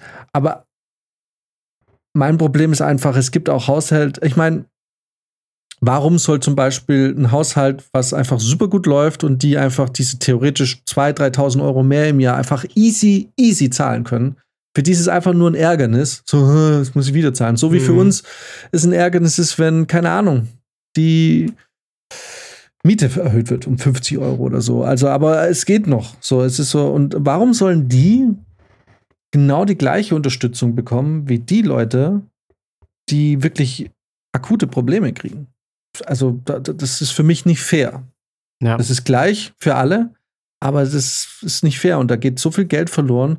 Und das gleiche ist auch mit der Industrie. Da müsste einfach ganz klar nachgewiesen werden, ähm, wer wirklich jetzt unter diesen Bedingungen leidet und oder wer eigentlich ganz gut, weil, wie gesagt, haben wir eh schon besprochen, es gibt Firmen, die sagen, sie sind eigentlich gar nicht so betroffen von dem ganzen Gasding, weil es läuft Mhm. eigentlich, sie merken es nicht, sie machen sogar mehr Umsatz, es passt alles. Warum sollen die Geld erhalten? Ja. Ja, das ist ja auch eine Milchmädchenrechnung eigentlich. Theoretisch, wenn du denen, die dann wirklich ähm, ins Struggeln kommen, wenn, wenn die Energiepreise höher sind und so, wenn du denen das Geld gibst und den anderen, also, oder sagen wir mal, du gibst denen einfach sogar vielleicht ein bisschen mehr, als wenn du jetzt allen gleich wenig geben würdest, ja, dann verkonsumieren die doch auch wieder mehr. Und damit kriegst du eine funktionierende Wirtschaft, Wirtschaft im Land Genau. Stabilisiert. Ist Ja. doch irgendwie, ist doch Quatsch, sich dann noch äh, die, die Ärmsten der Armen einfach auch arm werden, also noch ärmer werden zu lassen, weil ist ja irgendwie eh egal, sind sie selber schuld. ja, es ist einfach nur äh, destruktiv. die anderen verkonsumieren nicht mehr und nicht weniger, die verkonsumieren einfach genau gleich. Das juckt die nur irgendwie auch gar nicht. Also. Ja. Und dann hast du noch so super riche Families in Deutschland, die irgendwie, was, wie viel? Wie viele Leute sind das nochmal? Irgendwie zwei, zwei Familien, die so viel haben wie 40 Millionen Menschen oder Mhm. so in, in Deutschland. Also es ist halt eine total, ein total seltsames Gefälle. Ja. Auch. Dann, dann sag doch denen mal, könnt ihr nicht mal ein Prozent abdrücken. Ja. also, Also ich bin das theoretisch. Ich meine, ich bin in letzter Zeit ziemlich in Star Trek Next Generation. Das heißt, äh, ich habe da inzwischen ein bisschen eingefärbt durch Star Trek äh, einen sehr utopischen Grundgedanken oder zumindest ein Gedankenspiel. Und dieses du Ge bist jetzt Kommunist. Ah? dann bist du jetzt schon Kommunist. ja, vielleicht, vielleicht könnte, wer weiß nicht, könnte man jetzt vielleicht vorwerfen, aber die Frage ist halt die, was brauchst du? Also ich meine, guck mal, es geht ja auch um Lebensstandards. Ob ich jetzt 60.000 Euro oder 80.000 Euro im Jahr verdiene, wird dich nicht, dieser Unterschied bringt dich nicht in einen komplett, also das äh, ermöglicht dir kein gänzlich unterschiedliches Leben. Ne? Das ist Schwanzvergleich. Äh, Ich verdiene 5000 Euro mehr als du im Monat, äh, 10.000. Aber weder der eine noch der andere kann da ähm, ähm, easy ein Haus davon abbezahlen oder plötzlich einfach einen komplett anderen Lebensstandard führen. Ne? Klar, der eine hat vielleicht fürs Alter ein bisschen mehr oder kann ein bisschen mehr in Urlaub gehen, aber im Endeffekt 60.000 oder 80.000 Euro macht kein riesiger Unterschied. So, was den Lebensstandard angeht. Der mit 80.000 Euro hat es ein bisschen einfacher, aber auch der wird nicht einfach so ein Haus aus dem Ärmel schütteln. Ne? Und Ja. so. So, Mhm. und die Frage ist, wo hört das auf? Ich bin schon der Meinung, dass du, wenn du mal so ein gewisses, also wie viel Geld braucht ein Mensch eigentlich, um finanziell so abgesichert und glücklich zu sein, dass es eigentlich gar nicht mehr topbar ist. Also, um es mal jetzt krass auszudrücken, ob du 100 Millionen hast oder eine Milliarde, ist doch eigentlich auch wieder nur Prestige. Oder, ja, ja, das ist völlig egal. oder Ja. oder das sind 900 Millionen, mit denen du dir einfach mehr unnötige Scheiße kaufen kannst. Irgendeine überteuerte Scheißjacht oder so, die kein Mensch braucht. So, ne? Also da ist halt die Frage, und das ist jetzt natürlich wahrscheinlich schon ein sehr kommunistischer Gedanke, aber Kommunismus ist ja per se auch nichts schlecht. Es ist nur schlecht Ja. umgesetzt. ja. Ähm, die Frage ist hier natürlich schon die, Wo kann man dann den Deckel machen? Wo kann man Ja, sagen, aber- ab hier ist Schluss, mehr braucht man nicht verdienen. Alles, was man drüber verdient, geht zum Beispiel an den Staat oder an gemeinnützige Organisationen. Sagen wir mal, Ja. wenn jemand zum Beispiel mehr als, äh, weiß nicht, 10 Millionen im Jahr verdient, geht's einfach weg. Weil Genau, braucht hab- kein Mensch, braucht kein Mensch. Du kannst dir mit 10 Millionen im Jahr, kannst du dir trotzdem ein geiles Haus kaufen, du kannst deine Villa äh, bezahlen, äh, die Unterhaltungskosten, du kannst dir von mir aus auch noch eine Yacht irgendwann kaufen, musst vielleicht dann sogar als reicher Mensch auch ein bisschen sparen, was ja vielleicht nicht schlecht ist, dass du nicht alles sofort kaufen kannst. Ähm, aber mehr Geld brauchst du einfach nicht. ja. Genau, Weil ich habe auch so, wie du schon sagst, Ja. es ist nur noch unnötige Scheiße, die man sich am Ende kauft. Und du brauchst es vielleicht auch einfach nicht, weil der Lebensstandard an sich ja dadurch in deinem gesamten Umfeld schon viel höher ist. Ja. Ja. Also du läufst nicht, du gehst nicht nach Dubai, weil du Luxus suchst, sondern du bleibst halt einfach in Castrop Rauxel, weil da ist voll nice alles. weil, weil die Politik so funktioniert, dass alles um dich rum voll nice ist Ja. und das nicht irgendwie so auf Individualscheiße gesetzt Ja. wird. Voll. Und ich bin auch so, ich habe auch so 10 Millionen im Kopf gehabt, weil ich mir dachte, das ist doch so ein Betrag, mit dem du eigentlich ausgesorgt hast. Ne?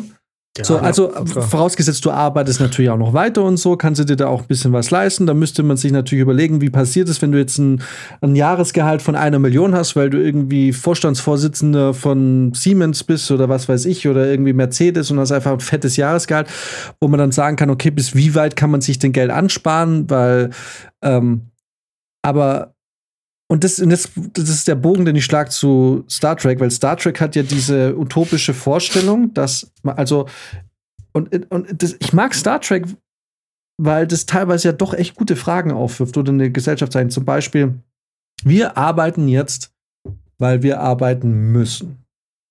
Wir müssen das tun, damit wir Geld für Essen, Schlafen und sonst was haben. Ne? Arbeit als Zweck, als quasi Mittel zum Zweck. In Star Trek, es gibt Replikatoren, du musst Essen kommt, wird quasi erstellt. Es gibt nicht mehr diesen Kampf um Essen, weil für jeden Essen da ist. So, Arbeiten wird gemacht auf Basis von Selbsterfüllung, weil ich will arbeiten, ich will etwas für die Gesellschaft leisten, ich will was tun, was irgendwie wichtig ist, ich will mich beschäftigen. Und ich glaube tatsächlich, dass das ganz oft so ist. Ich glaube nicht, dass wenn wir morgen alle 3000 Euro einfach so äh, bekommen würden, so ähm, bedingungsloses Grundeinkommen mäßig, ich glaube nicht, dass die ganze Gesellschaft zugrunde gehen würde, weil plötzlich niemand mehr was machen würde. Ich glaube, ein paar Leute würden nichts mehr machen, aber dann sollen sie nichts mehr machen. Ist okay. Ich glaube aber, dass ganz viele Leute aufgrund dessen, dass sie nicht mehr diese existenziellen Ängste hätten, wie, oh Gott, ich kann meine Miete nicht bezahlen, glaube ich, auf ganz schön schlaue Sachen kommen würden. Die würden anfangen zu tüfteln, die würden anfangen, kreative Sachen zu machen. Der einzige Grund, warum, glaube ich, ganz viel Potenzial auch auf der Strecke liegt, liegt daran, dass viele Leute einfach diesen Schritt nicht gehen können, weil ihre Existenz gefährdet ist. In dem Ja. Moment, wo sie von ihrem 9-to-5-Job rausgehen. Und ich glaube, dass der Mensch durchaus, also auf jeden Fall ein Wesen ist, dem das Arbeiten schon im, also in den Genen liegt. Der Mensch will schaffen. will was tun. Du, du, will man, was Ist tun. nicht, man ist nicht darauf gepolt, den ganzen Tag nur rumzuliegen und gar nichts zu machen. Das ist Genau. irgendwie glaub- ist da schon so ein Erfüllungsdrang da. Also ich zum Beispiel, wenn ich wüsste, wenn ich jetzt irgendwie 10 Millionen auf dem Konto hätte und da würden jedes Jahr noch mal eine Million draufkommen, ich würde trotzdem immer wieder arbeiten. Ich würde trotzdem Ge- irgendwelche Dinge tun. Ich würde nicht einfach nur rumsitzen oder nur rumreisen. Ähm, das auf Dauer erfüllt es sich, glaube ich, nicht. Also ich müsste Genau. immer wieder irgendwas tun. Und auf den, genau darauf möchte ich hinaus, weil ich glaube, wenn du jetzt diese 10 Millionen hättest, ne, und du bist, hast ein Jahresgehalt von einer Million und du weißt, von dieser Million kommt jetzt nicht viel an oder es wird halt wieder so weit aufgefüllt, bis du wieder eine Million hast. Wenn du zwei Millionen ausgibst, du hast noch 8 Millionen, dann wird es wieder aufgefüllt. Aber angenommen, du bist bei den 10, bist sparsam und diese eine Million kommt nicht bei dir an, dann wäre das, und das halt dieser utopische Gedanke, der, dass die Leute sagen, mir geht's gar nicht ums Geld, weil mir geht's gut. Mir geht es Ja. darum, dass ich diese Firma aufbaue. Oder mir geht es darum, dass ich diese Ja. Sachen entwickle. Aber ich meine, wir alle wissen, es wird nie passieren, weil es geht nun mal um Schwanzvergleich. Es geht darum, wer hat mehr Macht, mehr, mehr Power und so. Aber für mich ist halt irgendwie dann schon so ein bisschen der Gedanke eben halt da, dass man sagt, eigentlich mit 10 Millionen hast du eigentlich alles, was du brauchst. So, Ja. und alles, was drüber ist. Also, theoretisch müsste man eigentlich auch eine Gesellschaft haben, in der sowas wie Porsche und Lamborghini und Ferrari, diese ganzen Statussymbole, einfach. Also, ich, eine Gesellschaft, in der es sowas nicht gibt, ist, glaube ich, eine bessere Gesellschaft, weil es gibt Leute, die tatsächlich sozialen Druck verspüren, weil sie sich so eine Scheiße nicht kaufen können. Mhm. Ne? Also das ist ja, sobald du in diesem Vibrizia auch sagt, ähm, mit, naja, ich muss ja nicht nach Dubai und so und weil ich habe ja alles. Das ist ja genau der springende Punkt, weil wenn du mal in dieser 100 Millionen Kategorie angekommen bist oder eine Milliarde, ja klar, der hat eine, Will der hat eine Yacht. Ich brauche jetzt auch eine Yacht, weil ich muss ja irgendwie da mitmischen. Ich bin jetzt in diesem Club drin. Also wird sich da gegenseitig so hochgepusht. Ich kaufe mir jetzt den Scheiß, ich kaufe mir jetzt den Scheiß, ne? Und dann kriegst du immer diese, diese Nachrichten, ja, Jeff Bezos und so, der ist voll lang seinen alten Mazda gefahren und, und der ist auch voll lang seinen alten Mazda gefahren und so, ne? Und, und da wird so die Geschichte erzählt von den Typen, die eigentlich so voll bodenständig sind. Die sind alle nicht bodenständig. Also die haben alle riese fetten Yachten irgendwo rumstehen. Ne? Da, da macht er irgendwie, da ist keiner mehr auf dem Boden. Der wollte, der wollte doch, dass, dass man in irgendeiner Stadt, ich weiß nicht was, Rotterdam oder so, wollte der doch, dass man eine fucking Brücke umbaut, damit er mit seiner Yacht durchpasst. Ja, ja, ist es so. Ja, irgend, irgendwie sowas war das. Ja, und zu den Leuten müssen wir hingehen und sagen, hey cool, du hast 200 Milliarden ähm, Vermögen. Ja cool, jetzt hast du halt noch 50 Millionen. Weil es reicht, Alter, Ja. es reicht. Es reicht. Ja. Ja. Wozu es ist, ab brauchst dann du wird es einfach nur noch pervers. Ich meine, wenn du dir das anguckst, dann diese, diese Supervillen, die dann auch so 100 Millionen kosten, die dann irgendwie 27 Badezimmer haben, wo ich mir denke, du wirst in deiner Lebenszeit nicht einmal auf jedem Klo dort gewesen sein. Ja. Allein schon, was du an Personal brauchst, um das Ganze zu halten. Ne? Da werden, also das ist, das ist ja absurd. Das ist wirklich absurd. Das ist ja reine Perversion. Ne? Wahrscheinlich hast du nicht mal so viele Freunde, Ja. Nee, wenn du dann so Ja. bist. Ich habe eine Drei-Zimmer-Wohnung und ich bin so gut wie nie in meinem Wohnzimmer. Also, ich habe drei Zimmer und die benutze ich nicht mal alle. Es ist so, es ist. Ja, und, und, und Ja, jetzt, um, wirklich, um quasi ne? diese Energiegeschichte zu, ähm, zu- äh, zurückzukommen. Und genau diese Leute kriegen dann plötzlich auch wieder Unterstützung, wo ich mir irgendwie denke, Leute, eigentlich sollte man da vielleicht mal einmal so von Tür zu Tür gehen und sagen, gib mal ein bisschen Kohle raus, Alter. Gerade große Unternehmen wie, wie Aldi und Lidl und diese ganzen Leute, die alles super reich sind. Ja, wo du auch einfach weißt, die werden nicht mehr arm in ihrem Leben. Nee. Das ist, wenn du denen jetzt das Geld wegnimmst, Mhm. die landen deswegen nicht mehr auf der Straße. Ja. Ne? Das ist jetzt, wenn du, sag ich mal, jemanden, der nur eine Million Euro hat oder, oder zwei ähm, und du nimmst ihm eine Million weg, dann weißt du, okay, es kann sein, dass er die Rest, das restliche Geld halt leider ausgibt. Gibt es ja oft genug Leute, die irgendwie im Lotto gewinnen, haben zwei Millionen gewonnen, sind zwei Jahre später pleite. Ne? Ja, weil sie halt überhaupt nicht damit umgehen können. Aber ab so einem, irgendwann ab so einem absurden Betrag, also ich meine, wenn du es dann noch schaffst, pleite zu gehen, weil du dir halt einfach ein viel zu großes Haus kaufst, drei Yachten hast, 15 Autos, dann bist du selber schuld. Dann kannst du Na, halt mit Geld nicht umgehen. Leute, Ja. die das erarbeitet haben, die können mit Geld umgehen. Aber das Problem ist einfach dieses Ja. Mindset. Das Mindset ist, ich bin, komm von nichts und baue mir dieses Imperium auf. Und man sagt halt, wir alle leben halt in diesem Mindset, dass man sagt, er hat sich's verdient, er hat sich das erarbeitet. Und je mehr er verdient, desto mehr hat er, also, also buchstäblich hat er sich's verdient. Ähm, Ja. Und je mehr bekommt. Mhm. Aber das Mindset müsste eigentlich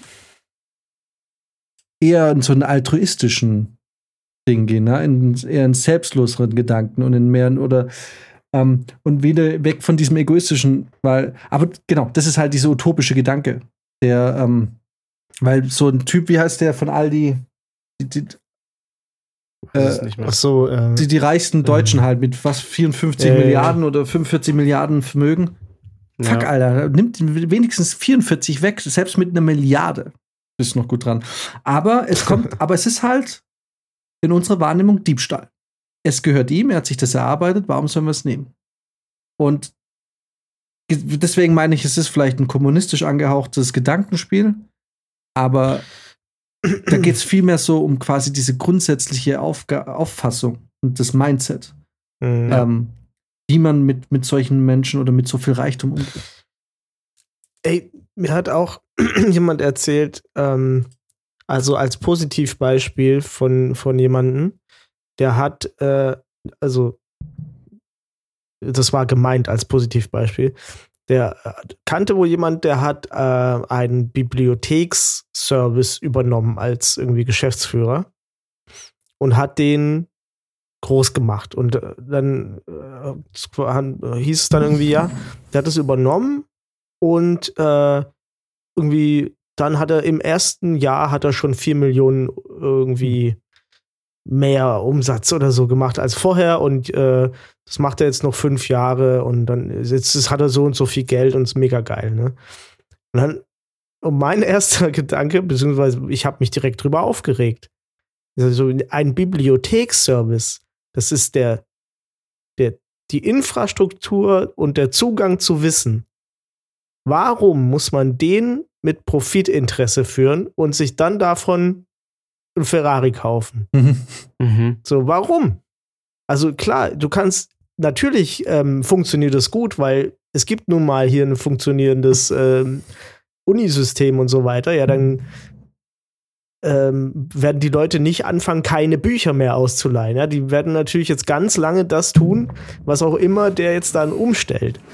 Aber es ist doch ein Unding, das als was Gutes darzustellen, dass man jetzt Profitmaximierung betreibt über den Zugang zu eigentlich Wissen, das frei sein sollte. Ja. Und zwar frei zugänglich. Also, ja, das fand ich schrecklich. Aber das, und das kommt aber gar nicht, also es war wirklich nicht gemeint als Kritik äh, von der anderen Seite. Ne? Der hat mal gesagt, das wäre voll toll, so muss man es machen. Super, super geschafft. Wahnsinn. Ja, klar, so musst du es machen. Äh, aber dann bist du halt ein Depp. Ja. Also bist kein Depp. Du hast natürlich einfach in dem, im Rahmen dieses Systems hast du äh, gemacht, was du da so zu tun hast. Aber irgendwie, ich, ich könnte da jetzt schlecht hinter meine, hinter meine Überzeugung treten in dem Moment. Deswegen bin ich auch arm. Ja, die, die Leute werden da irgendwann einfach skrupellos, ne? Ich meine, die Frage ist halt die, wie, ich meine, wirklich wissen tut man es nur dann, wenn man selber dasteht. Ja. Und klar, wenn man eine Möglichkeit sieht, irgendwie reich zu werden und wenn du dein, deine Altersvorsorge siehst, schon mit Mitte 30, dann Ja. gehst du natürlich dem Geld nach. Ähm, aber ich meine, inzwischen sowieso, weil wer vertraut denn noch auf die Altersvorsorge? Also, ich meine, komm, wir sind uns alle einig, dass, dass ähm, dieser Rentenbescheid, den wir da immer ab und zu mal kriegen, dass das ein Betrag ist, der selbst, also wenn wir den ausbezahlt bekommen in 30 Jahren, der nichts mehr wert ist. wert. ja. Ähm, das heißt, wir sind eigentlich so relativ auf uns äh, gestellt.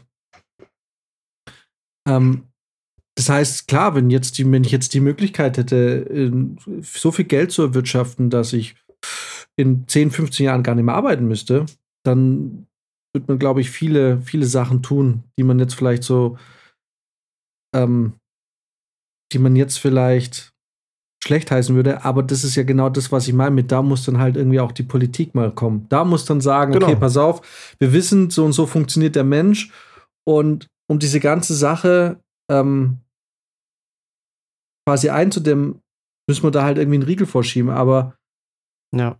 das geht halt auch nur, wenn es dann halt überall so ist, weil was passiert Ja. äh, dann, wenn du in Deutschland allen Reichen die Kohle wegnimmst, die gehen ins Ausland.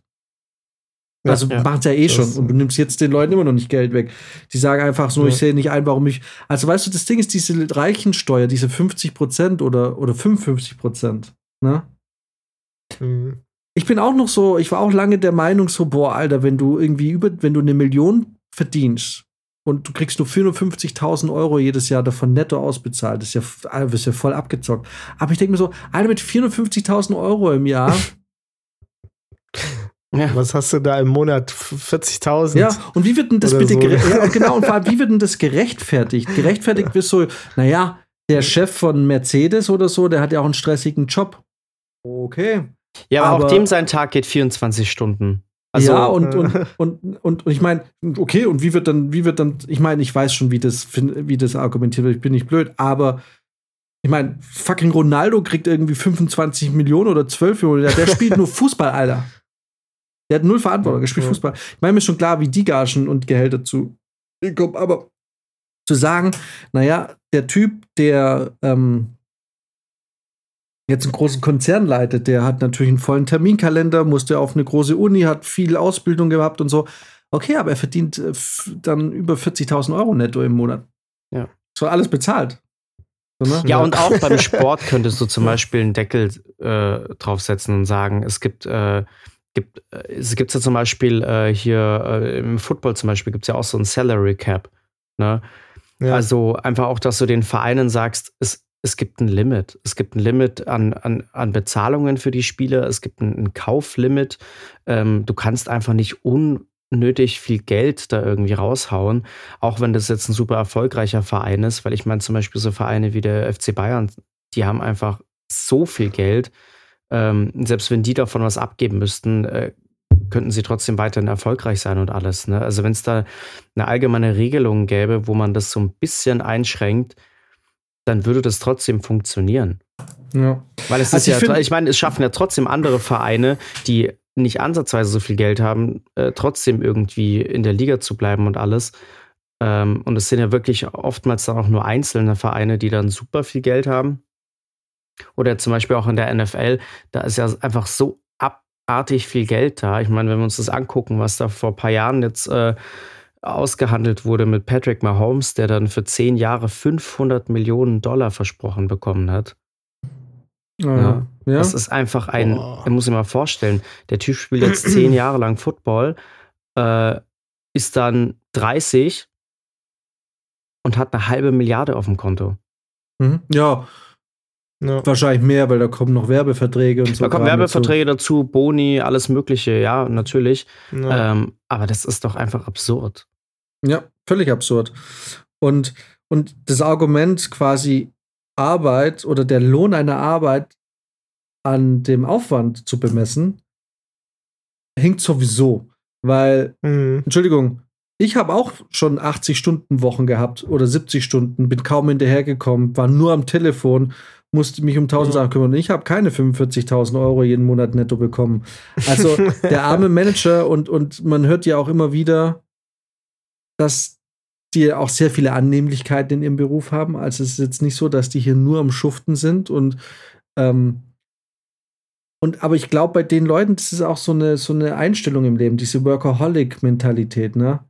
So, ja. okay, wenn dich das glücklich macht, ähm, also geht es dir jetzt darum, dass du dich äh, verwirklichen willst und dass du was aufbauen willst, oder geht es darum, Geld zu scheffeln? So, ne? Also, wo, was ist diese Workaholic? Wenn es dir nur darum geht, aktiv zu sein, was zu tun, dann wird es ja auch für 500.000 machen. Also, ne, so was ist das für ein Argument? Ich verstehe dieses Argument nicht. Ja. Und ähm, das ist jetzt wieder so dieses typische linken, in Anführungszeichen, Gequatsche. Aber ja, auch eine fucking Krankenschwester oder ein, ein Arzt in in der Krank äh, im Krankenhaus hat fucking, ich meine, die verdienen schon gut Ärzte, aber ähm, also kurz gesagt einfach, das zu argumentieren mit, ja, ich habe einen langen Arbeitstag und ich habe voll viel Verantwortung und so, ist ein Argument, was für mich so ein bisschen hinkt. Ja, so, auf jeden Fall. ähm, und ich finde. Du siehst es ja allein schon bei uns in der Branche. So, wenn wir ein Projekt machen, dann sind wir da von Anfang bis Ende dabei. Wir sind jeden Tag da. Wir haben teilweise 70 Stunden Wochen. Ne, ja, okay. Es kommt ein bisschen auf die Position an. Aber man hat im Prinzip jeden Tag was zu tun. Und wenn man dann die Gehälter vergleicht, mit denen wir da nach Hause gehen und die Gehälter mit den Schauspielern, die ja teilweise wirklich einzelne Tage da sind und an dem ja. einen Tag das verdienen, was ich im ganzen Monat verdiene, dann fragst du dich echt, wie das sein kann. So, ne? Ja. Wo dann noch dazu kommt, dass wenn der Film dann erfolgreich wird, der ja noch mehr Lorbeeren absahnt, auf Filmfestivals ist, Preise verdient, noch mehr gebucht wird, Ne? Also, das ist ja eh schon. Ich hatte letztens auch das Gespräch, ne? Ähm, auch gerade Regisseure zum Beispiel. Ein Regisseur, der einen Arsch voll Geld verdient bei einem Projekt, der am meisten von der Auswertung hat am Ende, ne, mit Preisen und was weiß ich, Boni und neuen Projekten, hat sich dann einfach nicht aufzuführen wie ein Arschloch bei der Arbeit. Es ist dein Projekt, du profitierst am meisten davon Ne? Alle anderen, die im Hintergrund was machen, haben nichts davon. Es, teilweise machst du Projekte ja dann auch nur, weil es einfach ums Geld geht. Ne? Du bist ja, ja nicht mit Herzblut drin und sagst, ey, den Polizeiruf, den mache ich jetzt eigentlich nur, weil ich da so Bock drauf habe. Sondern es ist ja wirklich, es ist ein Job. Ne? Aber mhm. am Ende des mhm. Tages haben wir von dem Projekt nichts außer dem, was man uns zahlt. Und selbst darum muss man ja manchmal schon kämpfen. Mhm. Aber der, der am meisten im Nachhinein noch davon profitiert, die, braucht sich dann nicht wie ein Arschloch aufführen. Ja. Das stimmt, wobei ich aber bei dem Thema Regisseur so, so halb zurückrudern würde, weil ähm, es, es gibt auch bei den Regisseuren ist es wie bei den Schauspielern. Es gibt so eine kleine Handvoll Regisseure, die wirklich sehr viel Geld damit verdienen. Ähm, aber ich weiß vor allem die Nachwuchsregisseure, die gerade von der Hochschule und so kommen, die so einen erfolgreichen Abschlussfilm gedreht haben, der ein paar Preise gewonnen hat und so, und dadurch kriegen sie so ihre ersten bezahlten Jobs in, in der Branche, die verdienen nicht viel Geld. Okay. Also die kriegen für so einen Film, ähm, die kriegen für so einen Film als Einsteiger teilweise 40, 50.000 Euro. Und das ist, klingt jetzt natürlich für, mhm. nach viel Geld für ein Vierteljahr, ein halbes Jahr Arbeit oder vier, fünf Monate Arbeit. Aber die haben noch nicht solche großen vollen Auftragsbücher, dass die ähm, das ganze Jahr durcharbeiten. Die, Ja. die, die wissen auch nicht, geht's nächstes Jahr was. Und wenn du natürlich 40, 50.000 Euro auf einen Schlag kriegst, dann ist es erstmal viel Geld. Aber wenn du dann zwei, drei Jahre keinen Film mehr machen kannst, weil keine Angebote kommen, bist du da relativ schnell ausgehungert. Deswegen, was Jungregisseure angeht, muss ich sagen, geht's uns teilweise wirklich besser. Weil wir müssen zwar mehr schuften, um an das Geld zu kommen, aber dafür können wir, wissen wir eigentlich, dass wir nächstes Jahr arbeiten können und das Jahr drauf arbeiten können und dass es schon passt. Nee, klar, das mag Ähm. auch sein. Also ich meinte da jetzt auch eher so diese etablierten Regisseure, jetzt nicht unbedingt die Superstars, aber Leute, die halt, sage ich mal, gut beschäftigt sind seit vielen Jahren, die halt immer wieder ihre gleichen Formate machen. Da denke ich mir einfach, ganz ehrlich, reiß dich zusammen. Mhm. Wobei ich aber auch sagen muss, ich kenne, natürlich gibt es da einschlägige Namen in der Branche. also wenn du sagst, cholerischer und völlig untragbarer Regisseur, es gibt diesen einen Namen, der jedem in den Kopf kommt. ähm, wenn, Ja. wenn man da davon spricht und ähm, da, also ich, ich würde da jetzt 100 Euro auf den Tisch legen und sagen, dass du an den gleichen denkst wie ich und wäre sehr überrascht, wenn da jetzt jemand anderes kommt. Und Ja. ich kenne so viele Leute, die sagen, never ever arbeite ich mit dem und ich äh, wird auch nicht für den arbeiten, egal für welches Geld, weil Ja. so, ähm, das stimmt. Aber muss ich sagen, ich persönlich, sie sind zum Glück jetzt nicht so oft vertreten. Arschloch. Nee, um. Gottes Willen. Also es gibt jetzt nicht so viele davon, das stimmt schon. Also was Regisseure angeht, muss ich sagen, habe ich bisher eigentlich eigentlich fast nur echt positive Erfahrungen gemacht. Also Ja, klar, ja, Ich hatte sogar in der Vergangenheit auch schon echt Glück mit Leuten, wo es eigentlich im Vorfeld hieß, dass es sehr schwierig mit denen wäre. Ja.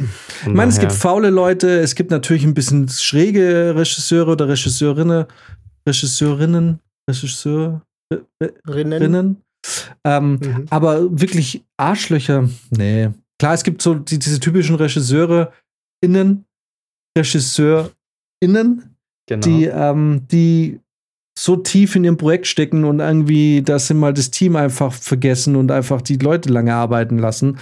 Aber ja, das ist aber dieses, diese Liga, von der du gerade sprichst, da hatte ich bisher Glück. Mhm. Und äh, ich weiß, ich hatte eine Chefin jetzt vor einer Weile, die hat mit dem gearbeitet und die hat gesagt, sie ist super mit dem zurechtgekommen. Aber was die mir erzählt hat, dachte ich, wie kommst du auf die Idee zu sagen, dass es super ist? Der hat dich doch genauso gedemütigt wie wir alle anderen. ja. Aber naja. Ansichtssache Manchen dann anscheinend, halt. ja. Ja, manchen gefällt's wohl. Aber für kein Geld der Welt. Könntest du mir sagen, hier, da kriegst du zweieinhalbtausend Euro jede Woche.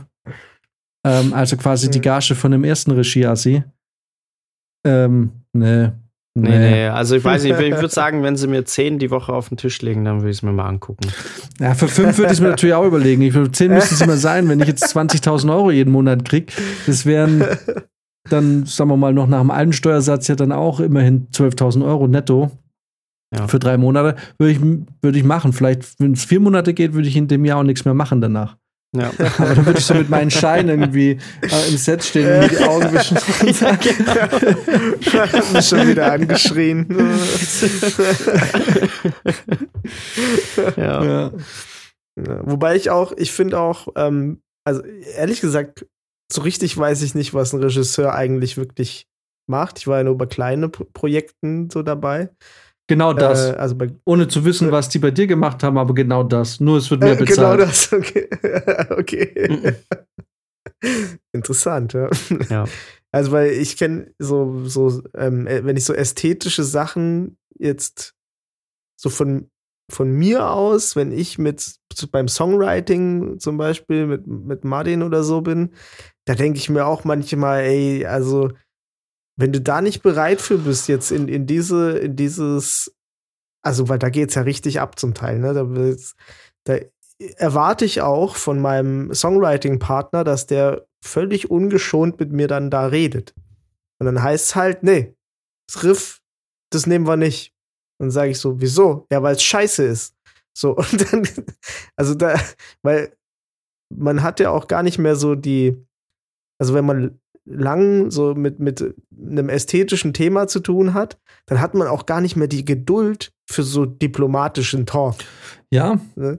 Ja. Ne, da kommt er einfach so, nee, halt dein halt, nee, weißt du, weil das ist sowas, das klingt richtig dumm, das klingt wie für Dumme und du, und dein Riffing in dem Song ist einfach komplett auf richtig scheiße. Streich's einfach komplett aus deinem Leben und wir gucken den nächsten Song an. und dann weiß ich schon Bescheid, dann weiß ich schon, okay, ist, ein paar Sachen sind nicht so gut. Ja, aber das ist ja völlig in Ordnung. Ich, ich finde, ich bin ein Äh. großer Fan von direkten Ansagen. Ich finde es ich find's Absolut, super. Das Und darf es auch sein, wenn es begründet ist und alles, ne? Aber es gibt halt auch einfach Leute, die dann äh, ihre Macht ausspielen oder einfach meinen, sie können sich sonst wie aufführen. Also ich war letztens äh, in einem, in einem Gespräch mit Kollegen, habe mich da irgendwie auf einen Kaffee getroffen und dann hat die eine auch erzählt, sie hat äh, ein HFF-Projekt mit einem gemacht, äh, einem HFF-Regisseur. Und ähm, er hatte mit seinem Bruder, der die Hauptrolle gespielt hat, äh, eine Wette am Laufen, dass er in dem Projekt mindestens einmal jemanden völlig grundlos am Set anschreit und vom Set verweist. Mhm, Und das hat er okay. durchgezogen. So. Mhm. What? Und und da hat er sich auch noch jemanden rausgesucht, der halt wirklich komplett unschuldig war, ne? der eigentlich immer irgendwie total ruhig und ja, seine Arbeit gemacht hat, hat er einfach grundlos zusammengeschissen. und Warte gesagt, mal, das hat es sich von einem HFF-Studenten gefallen lassen. Ja, die waren, glaube ich, alle von der HFF. Ich weiß es nicht genau. Dem Ähm, hätte ich sein Set auseinandergenommen, Alter. Ja, ja ich, ich auch. Also, ich da, als ich das gehört habe, dachte ich mir auch, ich höre nicht richtig.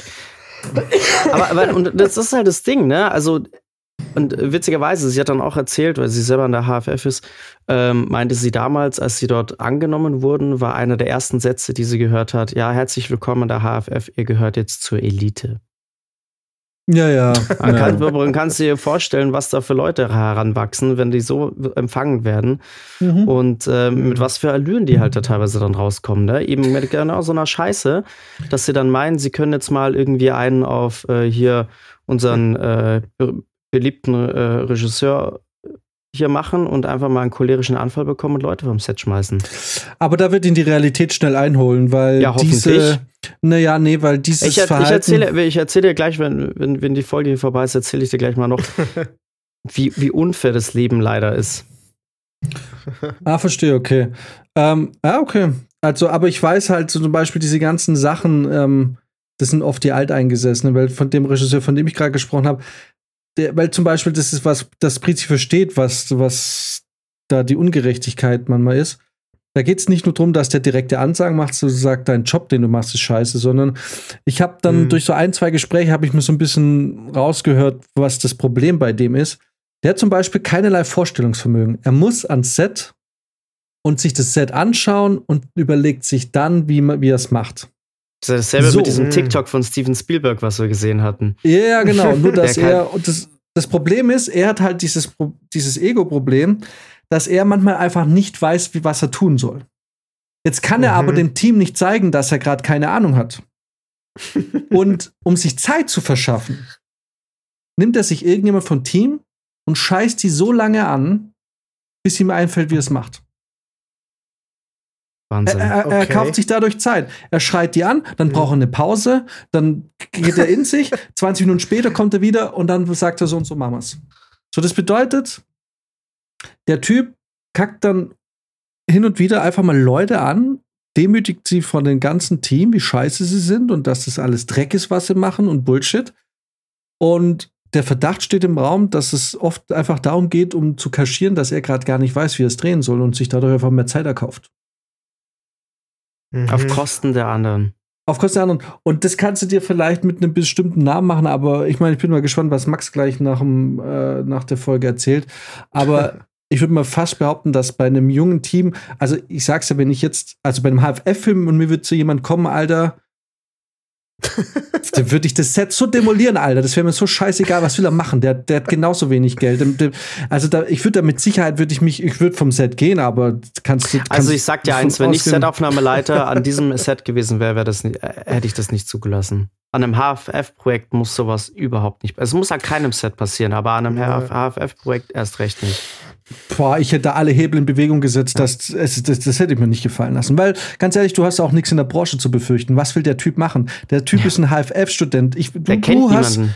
Der kennt niemanden. Mhm. Der, der, irgendwie das, ist, Mhm. das Beste, was man noch machen kann, ist eine Aufnahme von seinem Wutanfall und den mal schön äh, in diverse ähm, filmschaffende Gruppen in, in München verschicken.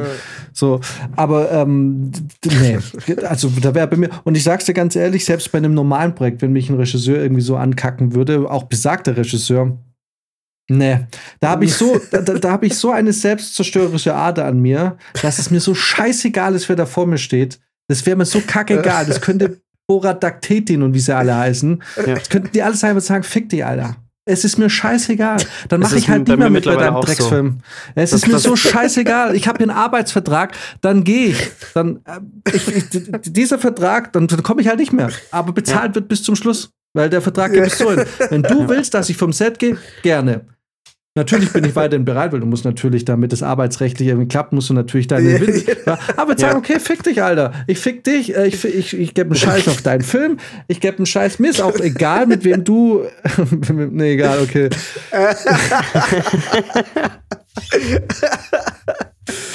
Ja, was ist so? Es ist so, Jan, und ganz ehrlich, ich meine, wir sind jetzt lang genug in der Branche.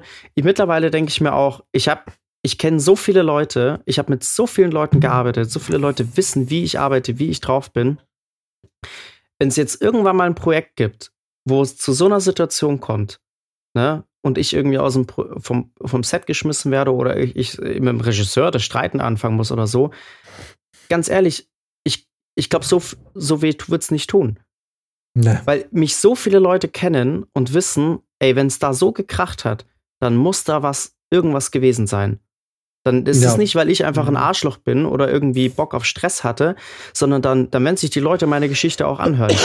So. Das wird sich ist- eh rumsprechen, weil Es wenn es an einem Set, wenn es an einem Set zu einem Cr- Crash kommt, dann, dann stehen da, also da stehen da mindestens 10, 15 Leute, die direkt mitkriegen, warum es zu diesem Crash kommt. Ja. Und ich bin dann professionell genug, dass ich mit Sicherheit nicht diesen Streit anfange.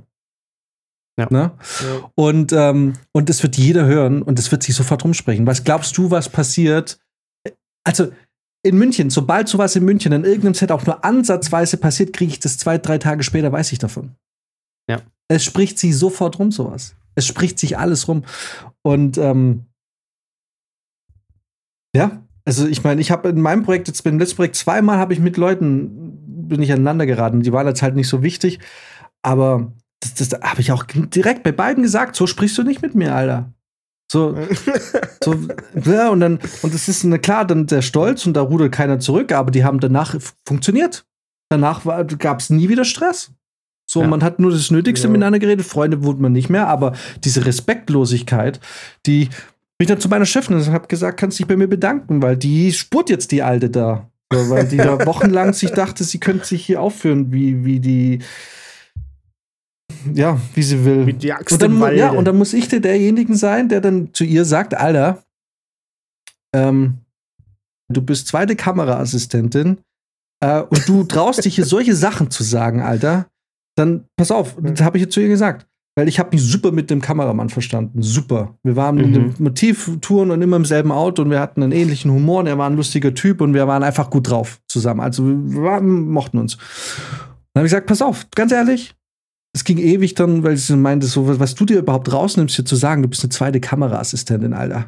Du trägst ja Objektive von A nach B und, und schreibst und kritzelst auf eine Klappe. Du hast ja nicht mal ansatzweise irgendwie eine Verantwortung, die ja andere Leute im Team haben. Und du fängst ja an, irgendwie Leute zu sagen, dass sie scheiße sind und dass sie dumm sind und Leute rumzuschubsen und so. Und dann habe ich gesagt, pass auf, wir brauchen jetzt gar nicht mehr weiterreden. Äh, Ab jetzt rede ich mit deinem Chef. Und wenn es dann nicht besser wird, dann gehe ich zum PL. Und mit dem PL, und, und, das, und das ist das nächste, durch meinen Job, durch die ganze Vorbereitungszeit, die ich im Büro bin, bin ich super dicke mit dem PL. So, da bist du einfach dicke. Und wenn ich dann, und die kennen mich dann halt auch als entspannten Dude eigentlich, aber die wissen natürlich auch, dass ich jetzt nicht irgendwie schüchtern bin. Aber das habe ich ihr nicht gesagt, aber ist ganz klar. Wenn ich zum PL gehe, wenn man, A, sie kommt gar nicht hin, sie ist den ganzen Tag am Set, ich kann sagen, ich mache mal kurz Pause, ich muss ins Büro, dann bin ich im Büro, dann gehe ich zum PL und sag so, sag mal, so und so geht, läuft's nicht. Ne? Ich bin mir ziemlich sicher, wenn es darum geht, wer fliegt, weil das nächste ist, ich nehme dem Pell so viel Arbeit ab unter Umständen. Mit den ganzen Kindergenehmigungen so. Ich, ich nehme dem aktiv Arbeit ab. Ich bin für ihn aktiv Ja. jemanden, der ihm das Leben leichter macht in der Produktion. Ich sage nicht, dass ich in der Lage bin, jemanden rausschmeißen zu lassen. Aber ähm, ich bin auf jeden Fall in einer Position, wo ich sagen kann, so redest du nicht mit mir. Und wenn, und wenn das nicht besser wird, dann habe ich auf jeden Fall mindestens zwei Stationen. Und ganz ehrlich, wie es der Zufall so will, bin ich in dieser Produktion auch ganz gut mit dem Produzenten selber. Und wenn es dann einmal noch nicht geht, dann gehe ich halt zu dem, rufe ich den an und sage, Alter, was ist da los? Du hast deine Leute nicht im Griff. ja. So, deswegen mache ich mir da auch keine Sorgen. Solange du nicht der Arsch bist, der, der ans Set kommt und rumpoltert und die Leute ankackt, sind ja immer genug Leute, die es mitkriegen. Und auch bei dem Streit, den ich dann mit ihr am Set hatte, also vorm Set, haben die Leute es mitgekriegt, haben sich dann verpisst, wollten dann natürlich nicht dabei sein. Aber es wusste jeder. Und danach war die, danach war die ruhig. Die hat nie wieder auch nur für den Rest der Produktion hat die keinen einzigen Menschen mehr angekackt. Hat sie niemand mehr angeschissen. Weil man dachte so, Alter, so redest du nicht. Und das muss, und, und, und das Gleiche ist wie, wie das, was du sagst. Die Leute kriegen das mit. Die Leute wissen, du bist nicht der super aggressive. Die Leute wie PL und so, die wissen in der Regel eh, was du leistest. Was man von der, zum Beispiel in dem Fall zweiten Kameraassistentin nicht vermuten kann, weil deren Job ist es, die, die, die, das Equipment zu verstauen, die Objektive hin und her zu tragen und eine Kameraklappe zu beschriften. Ja. Äh, das tut mir so leid, aber es ist einfach der Job von der Kamera, zweiten Kameraassistenz. So, es ist, mhm. und, und ich habe es auch schon mal gesagt, und wir müssen jetzt echt aufhören, weil es jetzt schon wieder zwei Stunden sind, aber ja. muss, eine Sache muss man zu so sagen, und das, ist, und das ist für dich auch wichtig als Motivfile und es ist für mich als Regieassistent, ob erste oder zweite, ist völlig wurscht, das ist genau was. Für eine Kameraabteilung ist es völlig wurscht, vor allem für die zweite Kameraassistenz, ob du 300 Leute filmst oder vier. Du läufst zu der Kamera, die wird eingestellt, du wechselst einen Akku, du wechselst das Ding. Für mich ist es ein Riesenunterschied, ob ich am nächsten Tag drei Leute an einem Set habe oder 300. Und dann muss ich mir nicht von jemandem, dessen einziger Job es ist, Objektive von A nach B zu tragen und ein bisschen abzustauben und Akkus zu aufzuladen und mal eine Kameraklappe zu beschriften, nicht sagen lassen, wer seinen Job nicht richtig macht oder wer scheiße ist oder wer im ja. Weg steht oder generell. Weil, Alter, wir beide, wir spielen in einer ganz anderen Liga. Und das Traurige ist, keiner weiß, was eine zweite Regieassistenz macht. Die Leute wissen das nicht. Ne? Wenn du mal die Leute fragst, was ist denn mein Job, weißt du das? Dann sagen dir die meisten, nee, ich habe keine Ahnung. So, und deswegen kriegst du gerade in der Regieassistenz und auch an der zweiten oft manchmal so, so dumme Sprüche von der Seite, aber da musst du rigoros und ähm, rigoros das direkt dagegen schießen. Der Unterschied ist halt eben so, die Jobs, die wir machen, haben halt auch sehr viel mit Vorbereitung zu tun. Ne? Vorbereitung und dann aktive Problemlösung. Bei einer zweiten Kameraassistenz ist es halt sehr viel reagieren auf das, was der Kameramann oder der erste Kameraassistent sagt. Ne? Da ist der Arbeitsablauf immer relativ gleich. Ähm, und du kannst ja nicht selber sehr viel, du kannst ja nicht äh, groß initiativ handeln. Du musst ja auch mehr oder weniger auf deine Anweisung warten. Genauso wie ein Beleuchter auch auf die Anweisung vom Oberbeleuchter oder vom Bestboy wartet. Die handeln ja jetzt auch nicht groß selbstständig. Ne? Also das sind einfach Berufe, die können auch anstrengend sein, aber die sind in der Regel an sich für das, was man machen muss, eh schon sehr gut bezahlt. Mhm. Und haben auch vergleichsweise jetzt nicht so wahnsinnig viel Verantwortung. Also, wenn da irgendwie was in die Hose geht, klar, ich meine, wenn jetzt, wenn die jetzt vergisst, die Akkus zu laden, ist scheiße. Ne? Dann können wir unter Umständen auch nicht drehen. Aber mehr okay. als das kann als, als Verantwortung nicht groß passieren, behaupte ich jetzt mal. Ne? Aber wenn wir in der Vorbereitung was übelst verkacken, dann hat das Ausmaße, die man sich teilweise fast nicht vorstellen kann.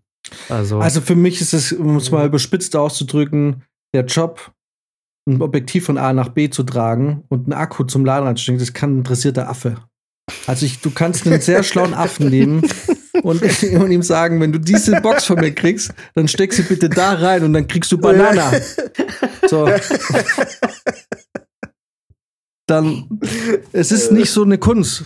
Ähm, und, und vor allem, das Ding ist, du bist eine klar weisungsgebunden am Kameramann, aber du bist in der einzigen Abteilung beim Film, die es sich erlauben kann, Zeit zu verzögern, zu sagen, wir brauchen noch fünf Minuten und keiner rumkackt. Ohne dass also, jemand nachfragt, ja. Ohne dass es gemeckert wird. Wenn der Jan es nicht schafft, in eineinhalb Minuten 60 Komparsen schneller einzurichten, dann heißt es, Jan, warum stehen wir noch nicht? Ja. ja. Es, es ist wirklich so. Auch, aber auch das habe ich mir angewöhnt. Früher immer im Stress gewesen. Inzwischen sage ich, Leute, ich brauche jetzt einfach fucking fünf Minuten. So, das, das ist, ich meine, ihr wollt hier mit einer Kamera Steadicam durch die Gegend laufen. Ihr wollt hier eine halbe Plansequenz. Ihr wollt hier irgendwas. dann braucht man halt einfach die Zeit. Und dann sage ich inzwischen, und das habe ich mich früher nicht getraut, einfach, okay, ich mache es jetzt in zwei Minuten. Dann werden wir vier, fünf Takes machen, weil es nicht passt. Und dann werde ich mich mit jedem Take werde ich korrigieren und dann haben wir es. Oder er gibt mir fünf Minuten und ich brauche nur ein oder ich brauche nur eine Korrektur, weil korrigieren musst du natürlich immer, wenn ein Ablauf und wenn du machst eine Probe, aber so, aber es ist halt so, wenn, wenn, wenn du es dann so schnell schnell machst, dann ist es langfristig schädlicher für deinen Ruf, weil du dann immer der Typ bist, der verzögert und weil das Problem ist, du kriegst schon auch Gehör, aber wenn du sagst, es passt, wir können es machen, dann glauben die, es passt. Und das ist jetzt das, was du eingerichtet hast. Wenn du sagst, es passt nicht, weil ich habe nicht genug Zeit, aber wenn ihr wollt, dann dreht's, dann kann man dir das nicht so ankreiden. Weil dann Ja. sagen Hast sie, du okay, klar wir kommuniziert, Trotzdem, genau. So, und ich sage inzwischen einfach, Leute, ist zu wenig Zeit. Wenn ihr drehen wollt, schau mal, was passiert. Oder ich du Ja. kriegst oft die Frage, hey Jan, wie sieht's aus, stehen wir? Ich so, ja, schau mal, was passiert. Lass mal, mach mal halt mal eine und gucken, wie es aussieht. Ne? Also ich sag dann immer so, ja, ja, passt und so. Ich sag, hey, ich hatte jetzt die Zeit. Wenn ihr drehen wollt, dreht. Also ich, du kriegst ja mit, wie wichtig jetzt es ist zu drehen. Ist es so, Ja. hey, wir drehen jetzt langsam oder wir müssen jetzt drehen und wenn er kommt, wir müssen jetzt drehen. Jan, stehen wir. Wir stehen, so wie ich jetzt, ja, schau mal, was passiert. Ja. Punkt. So. So, scheiß ENBW. Ja, genau. ich habe zum Schluss habe ich jetzt noch eine gute Nachricht, denn ähm, es passiert auf der Welt Gott sei Dank nicht nur Schlechtes, es gibt auch gute Nachrichten und zwar an alle Paulaner Spezi-Liebhaber da draußen. Paulaner darf es weiter Spezi nennen. Sie haben den Streit gewonnen. Denn Ja, es aber es gab war ja doch eine, eh schon voll. naja, es gab eine die- Augsburger Firma, die da ja jetzt ähm, Probleme gemacht hat, weil die eigentlich, sage ich mal, das, das Namensrecht auf Spezi haben. Aber da gab es vor vielen, vielen Jahren bereits eine Vereinbarung mit Paulaner Spezi, Genau. dass sie das auch verwenden dürfen. Und das ist, äh, es gab, gab jetzt nochmal Streitigkeiten, ist jetzt aber geklärt. Paulaner darf es weiter Spezi nennen. Ah, wusste ich gar Gott nicht. sei Dank. Ja. Aber warum hast du das nicht vorhin bei den, bei den, bei den Headlines schon gesagt? So eine Headline. Ja, es ist mir jetzt erst im Nachhinein gekommen. Ja. Ich habe hab das schon gelesen gehabt, aber hatte es wieder vergessen. Ich habe Ja. das witzigerweise im Sommer auch mal recherchiert mit dem Spezi und das, daher wusste ich das, dass Spezi, das Original in den blauen Dosen, das Genau. ist die einzige Firma, ist die Spezi. Alle anderen Mhm. sagen Cola-Mix. Genau. Und Paulaner Spezi, die das deshalb dürfen, weil sie es vor ewig vielen Jahren schon irgendwie diese Genehmigung dafür bekommen haben. Genau. Hm. Wir waren aber nicht bewusst, dass das äh, angefochten wurde. Ja, da ist irgendwie der Lizenzvertrag ausgelaufen oder so und ähm, dann gab es da jetzt nochmal Streitigkeiten. Die haben da, wollten da irgendwie 10 Millionen Euro oder so. Ähm, aber das Landgericht München hat Paulaner Spezi Recht gegeben. Das ist natürlich schwierig, wenn das dann für in München ausgehandelt wird. Ne? In Augsburg wäre es vielleicht anders gelaufen. Vielleicht, ja. Aber ich meine, Entschuldigung, aber hätte das Ding jetzt auch Paulaner, Paulaner Cola Mix geheißen, wäre es natürlich auch nicht mehr ganz so geil. Ja. Das hätte sofort ist nicht geschmeckt. Alright. Oh Mist. Aber Ja. ich hatte auch noch was. Na egal, das ist nicht so schlimm. Heb's dir fürs nächste Mal auf. Das war übrigens die letzte Folge. Pressfett. Nein. Nein, das war übrigens die letzte Folge, äh, die ich noch mit 29 aufnehme. In der nächsten Ah. Folge sind wir dann alle in den 30ern. Das Oh, stimmt. das wird, das wird was, das wird ein ganz neues Erlebnis. Max, wird- Max wird 30. Ja, Mad. Mad Max. ja. Dirty 30, ab dann geht's los. Am, wann, wann hast du? Am Äh. 17. ja, genau. Ah, fuck. Knapp das. Wochenende verpasst, ha? Ja, aber äh, du, alles gut. Wie, ich habe es ja schon angekündigt. Also Paul und ich, wir wollen ja am 12. November dann nachfeiern. Da hat dann er. Und ähm, sieht jetzt auch ganz gut Ja. aus, dass wir das da machen können, wo wir wollen. Deswegen, ähm, ja, seid ihr herzlich eingeladen. Ah, Ja, bin ich da. Sehr geil. Alright. Also Bescheid. Alright. Sehr gut. Sauf nein, Sauf Alter. Jawohl. nein, Alter. Alright. Dann wünsche ich, äh, diesem Hau der Sinne, Gang rein. Aus dem Gang nein. Batterie raus. Das läuft zweispurig.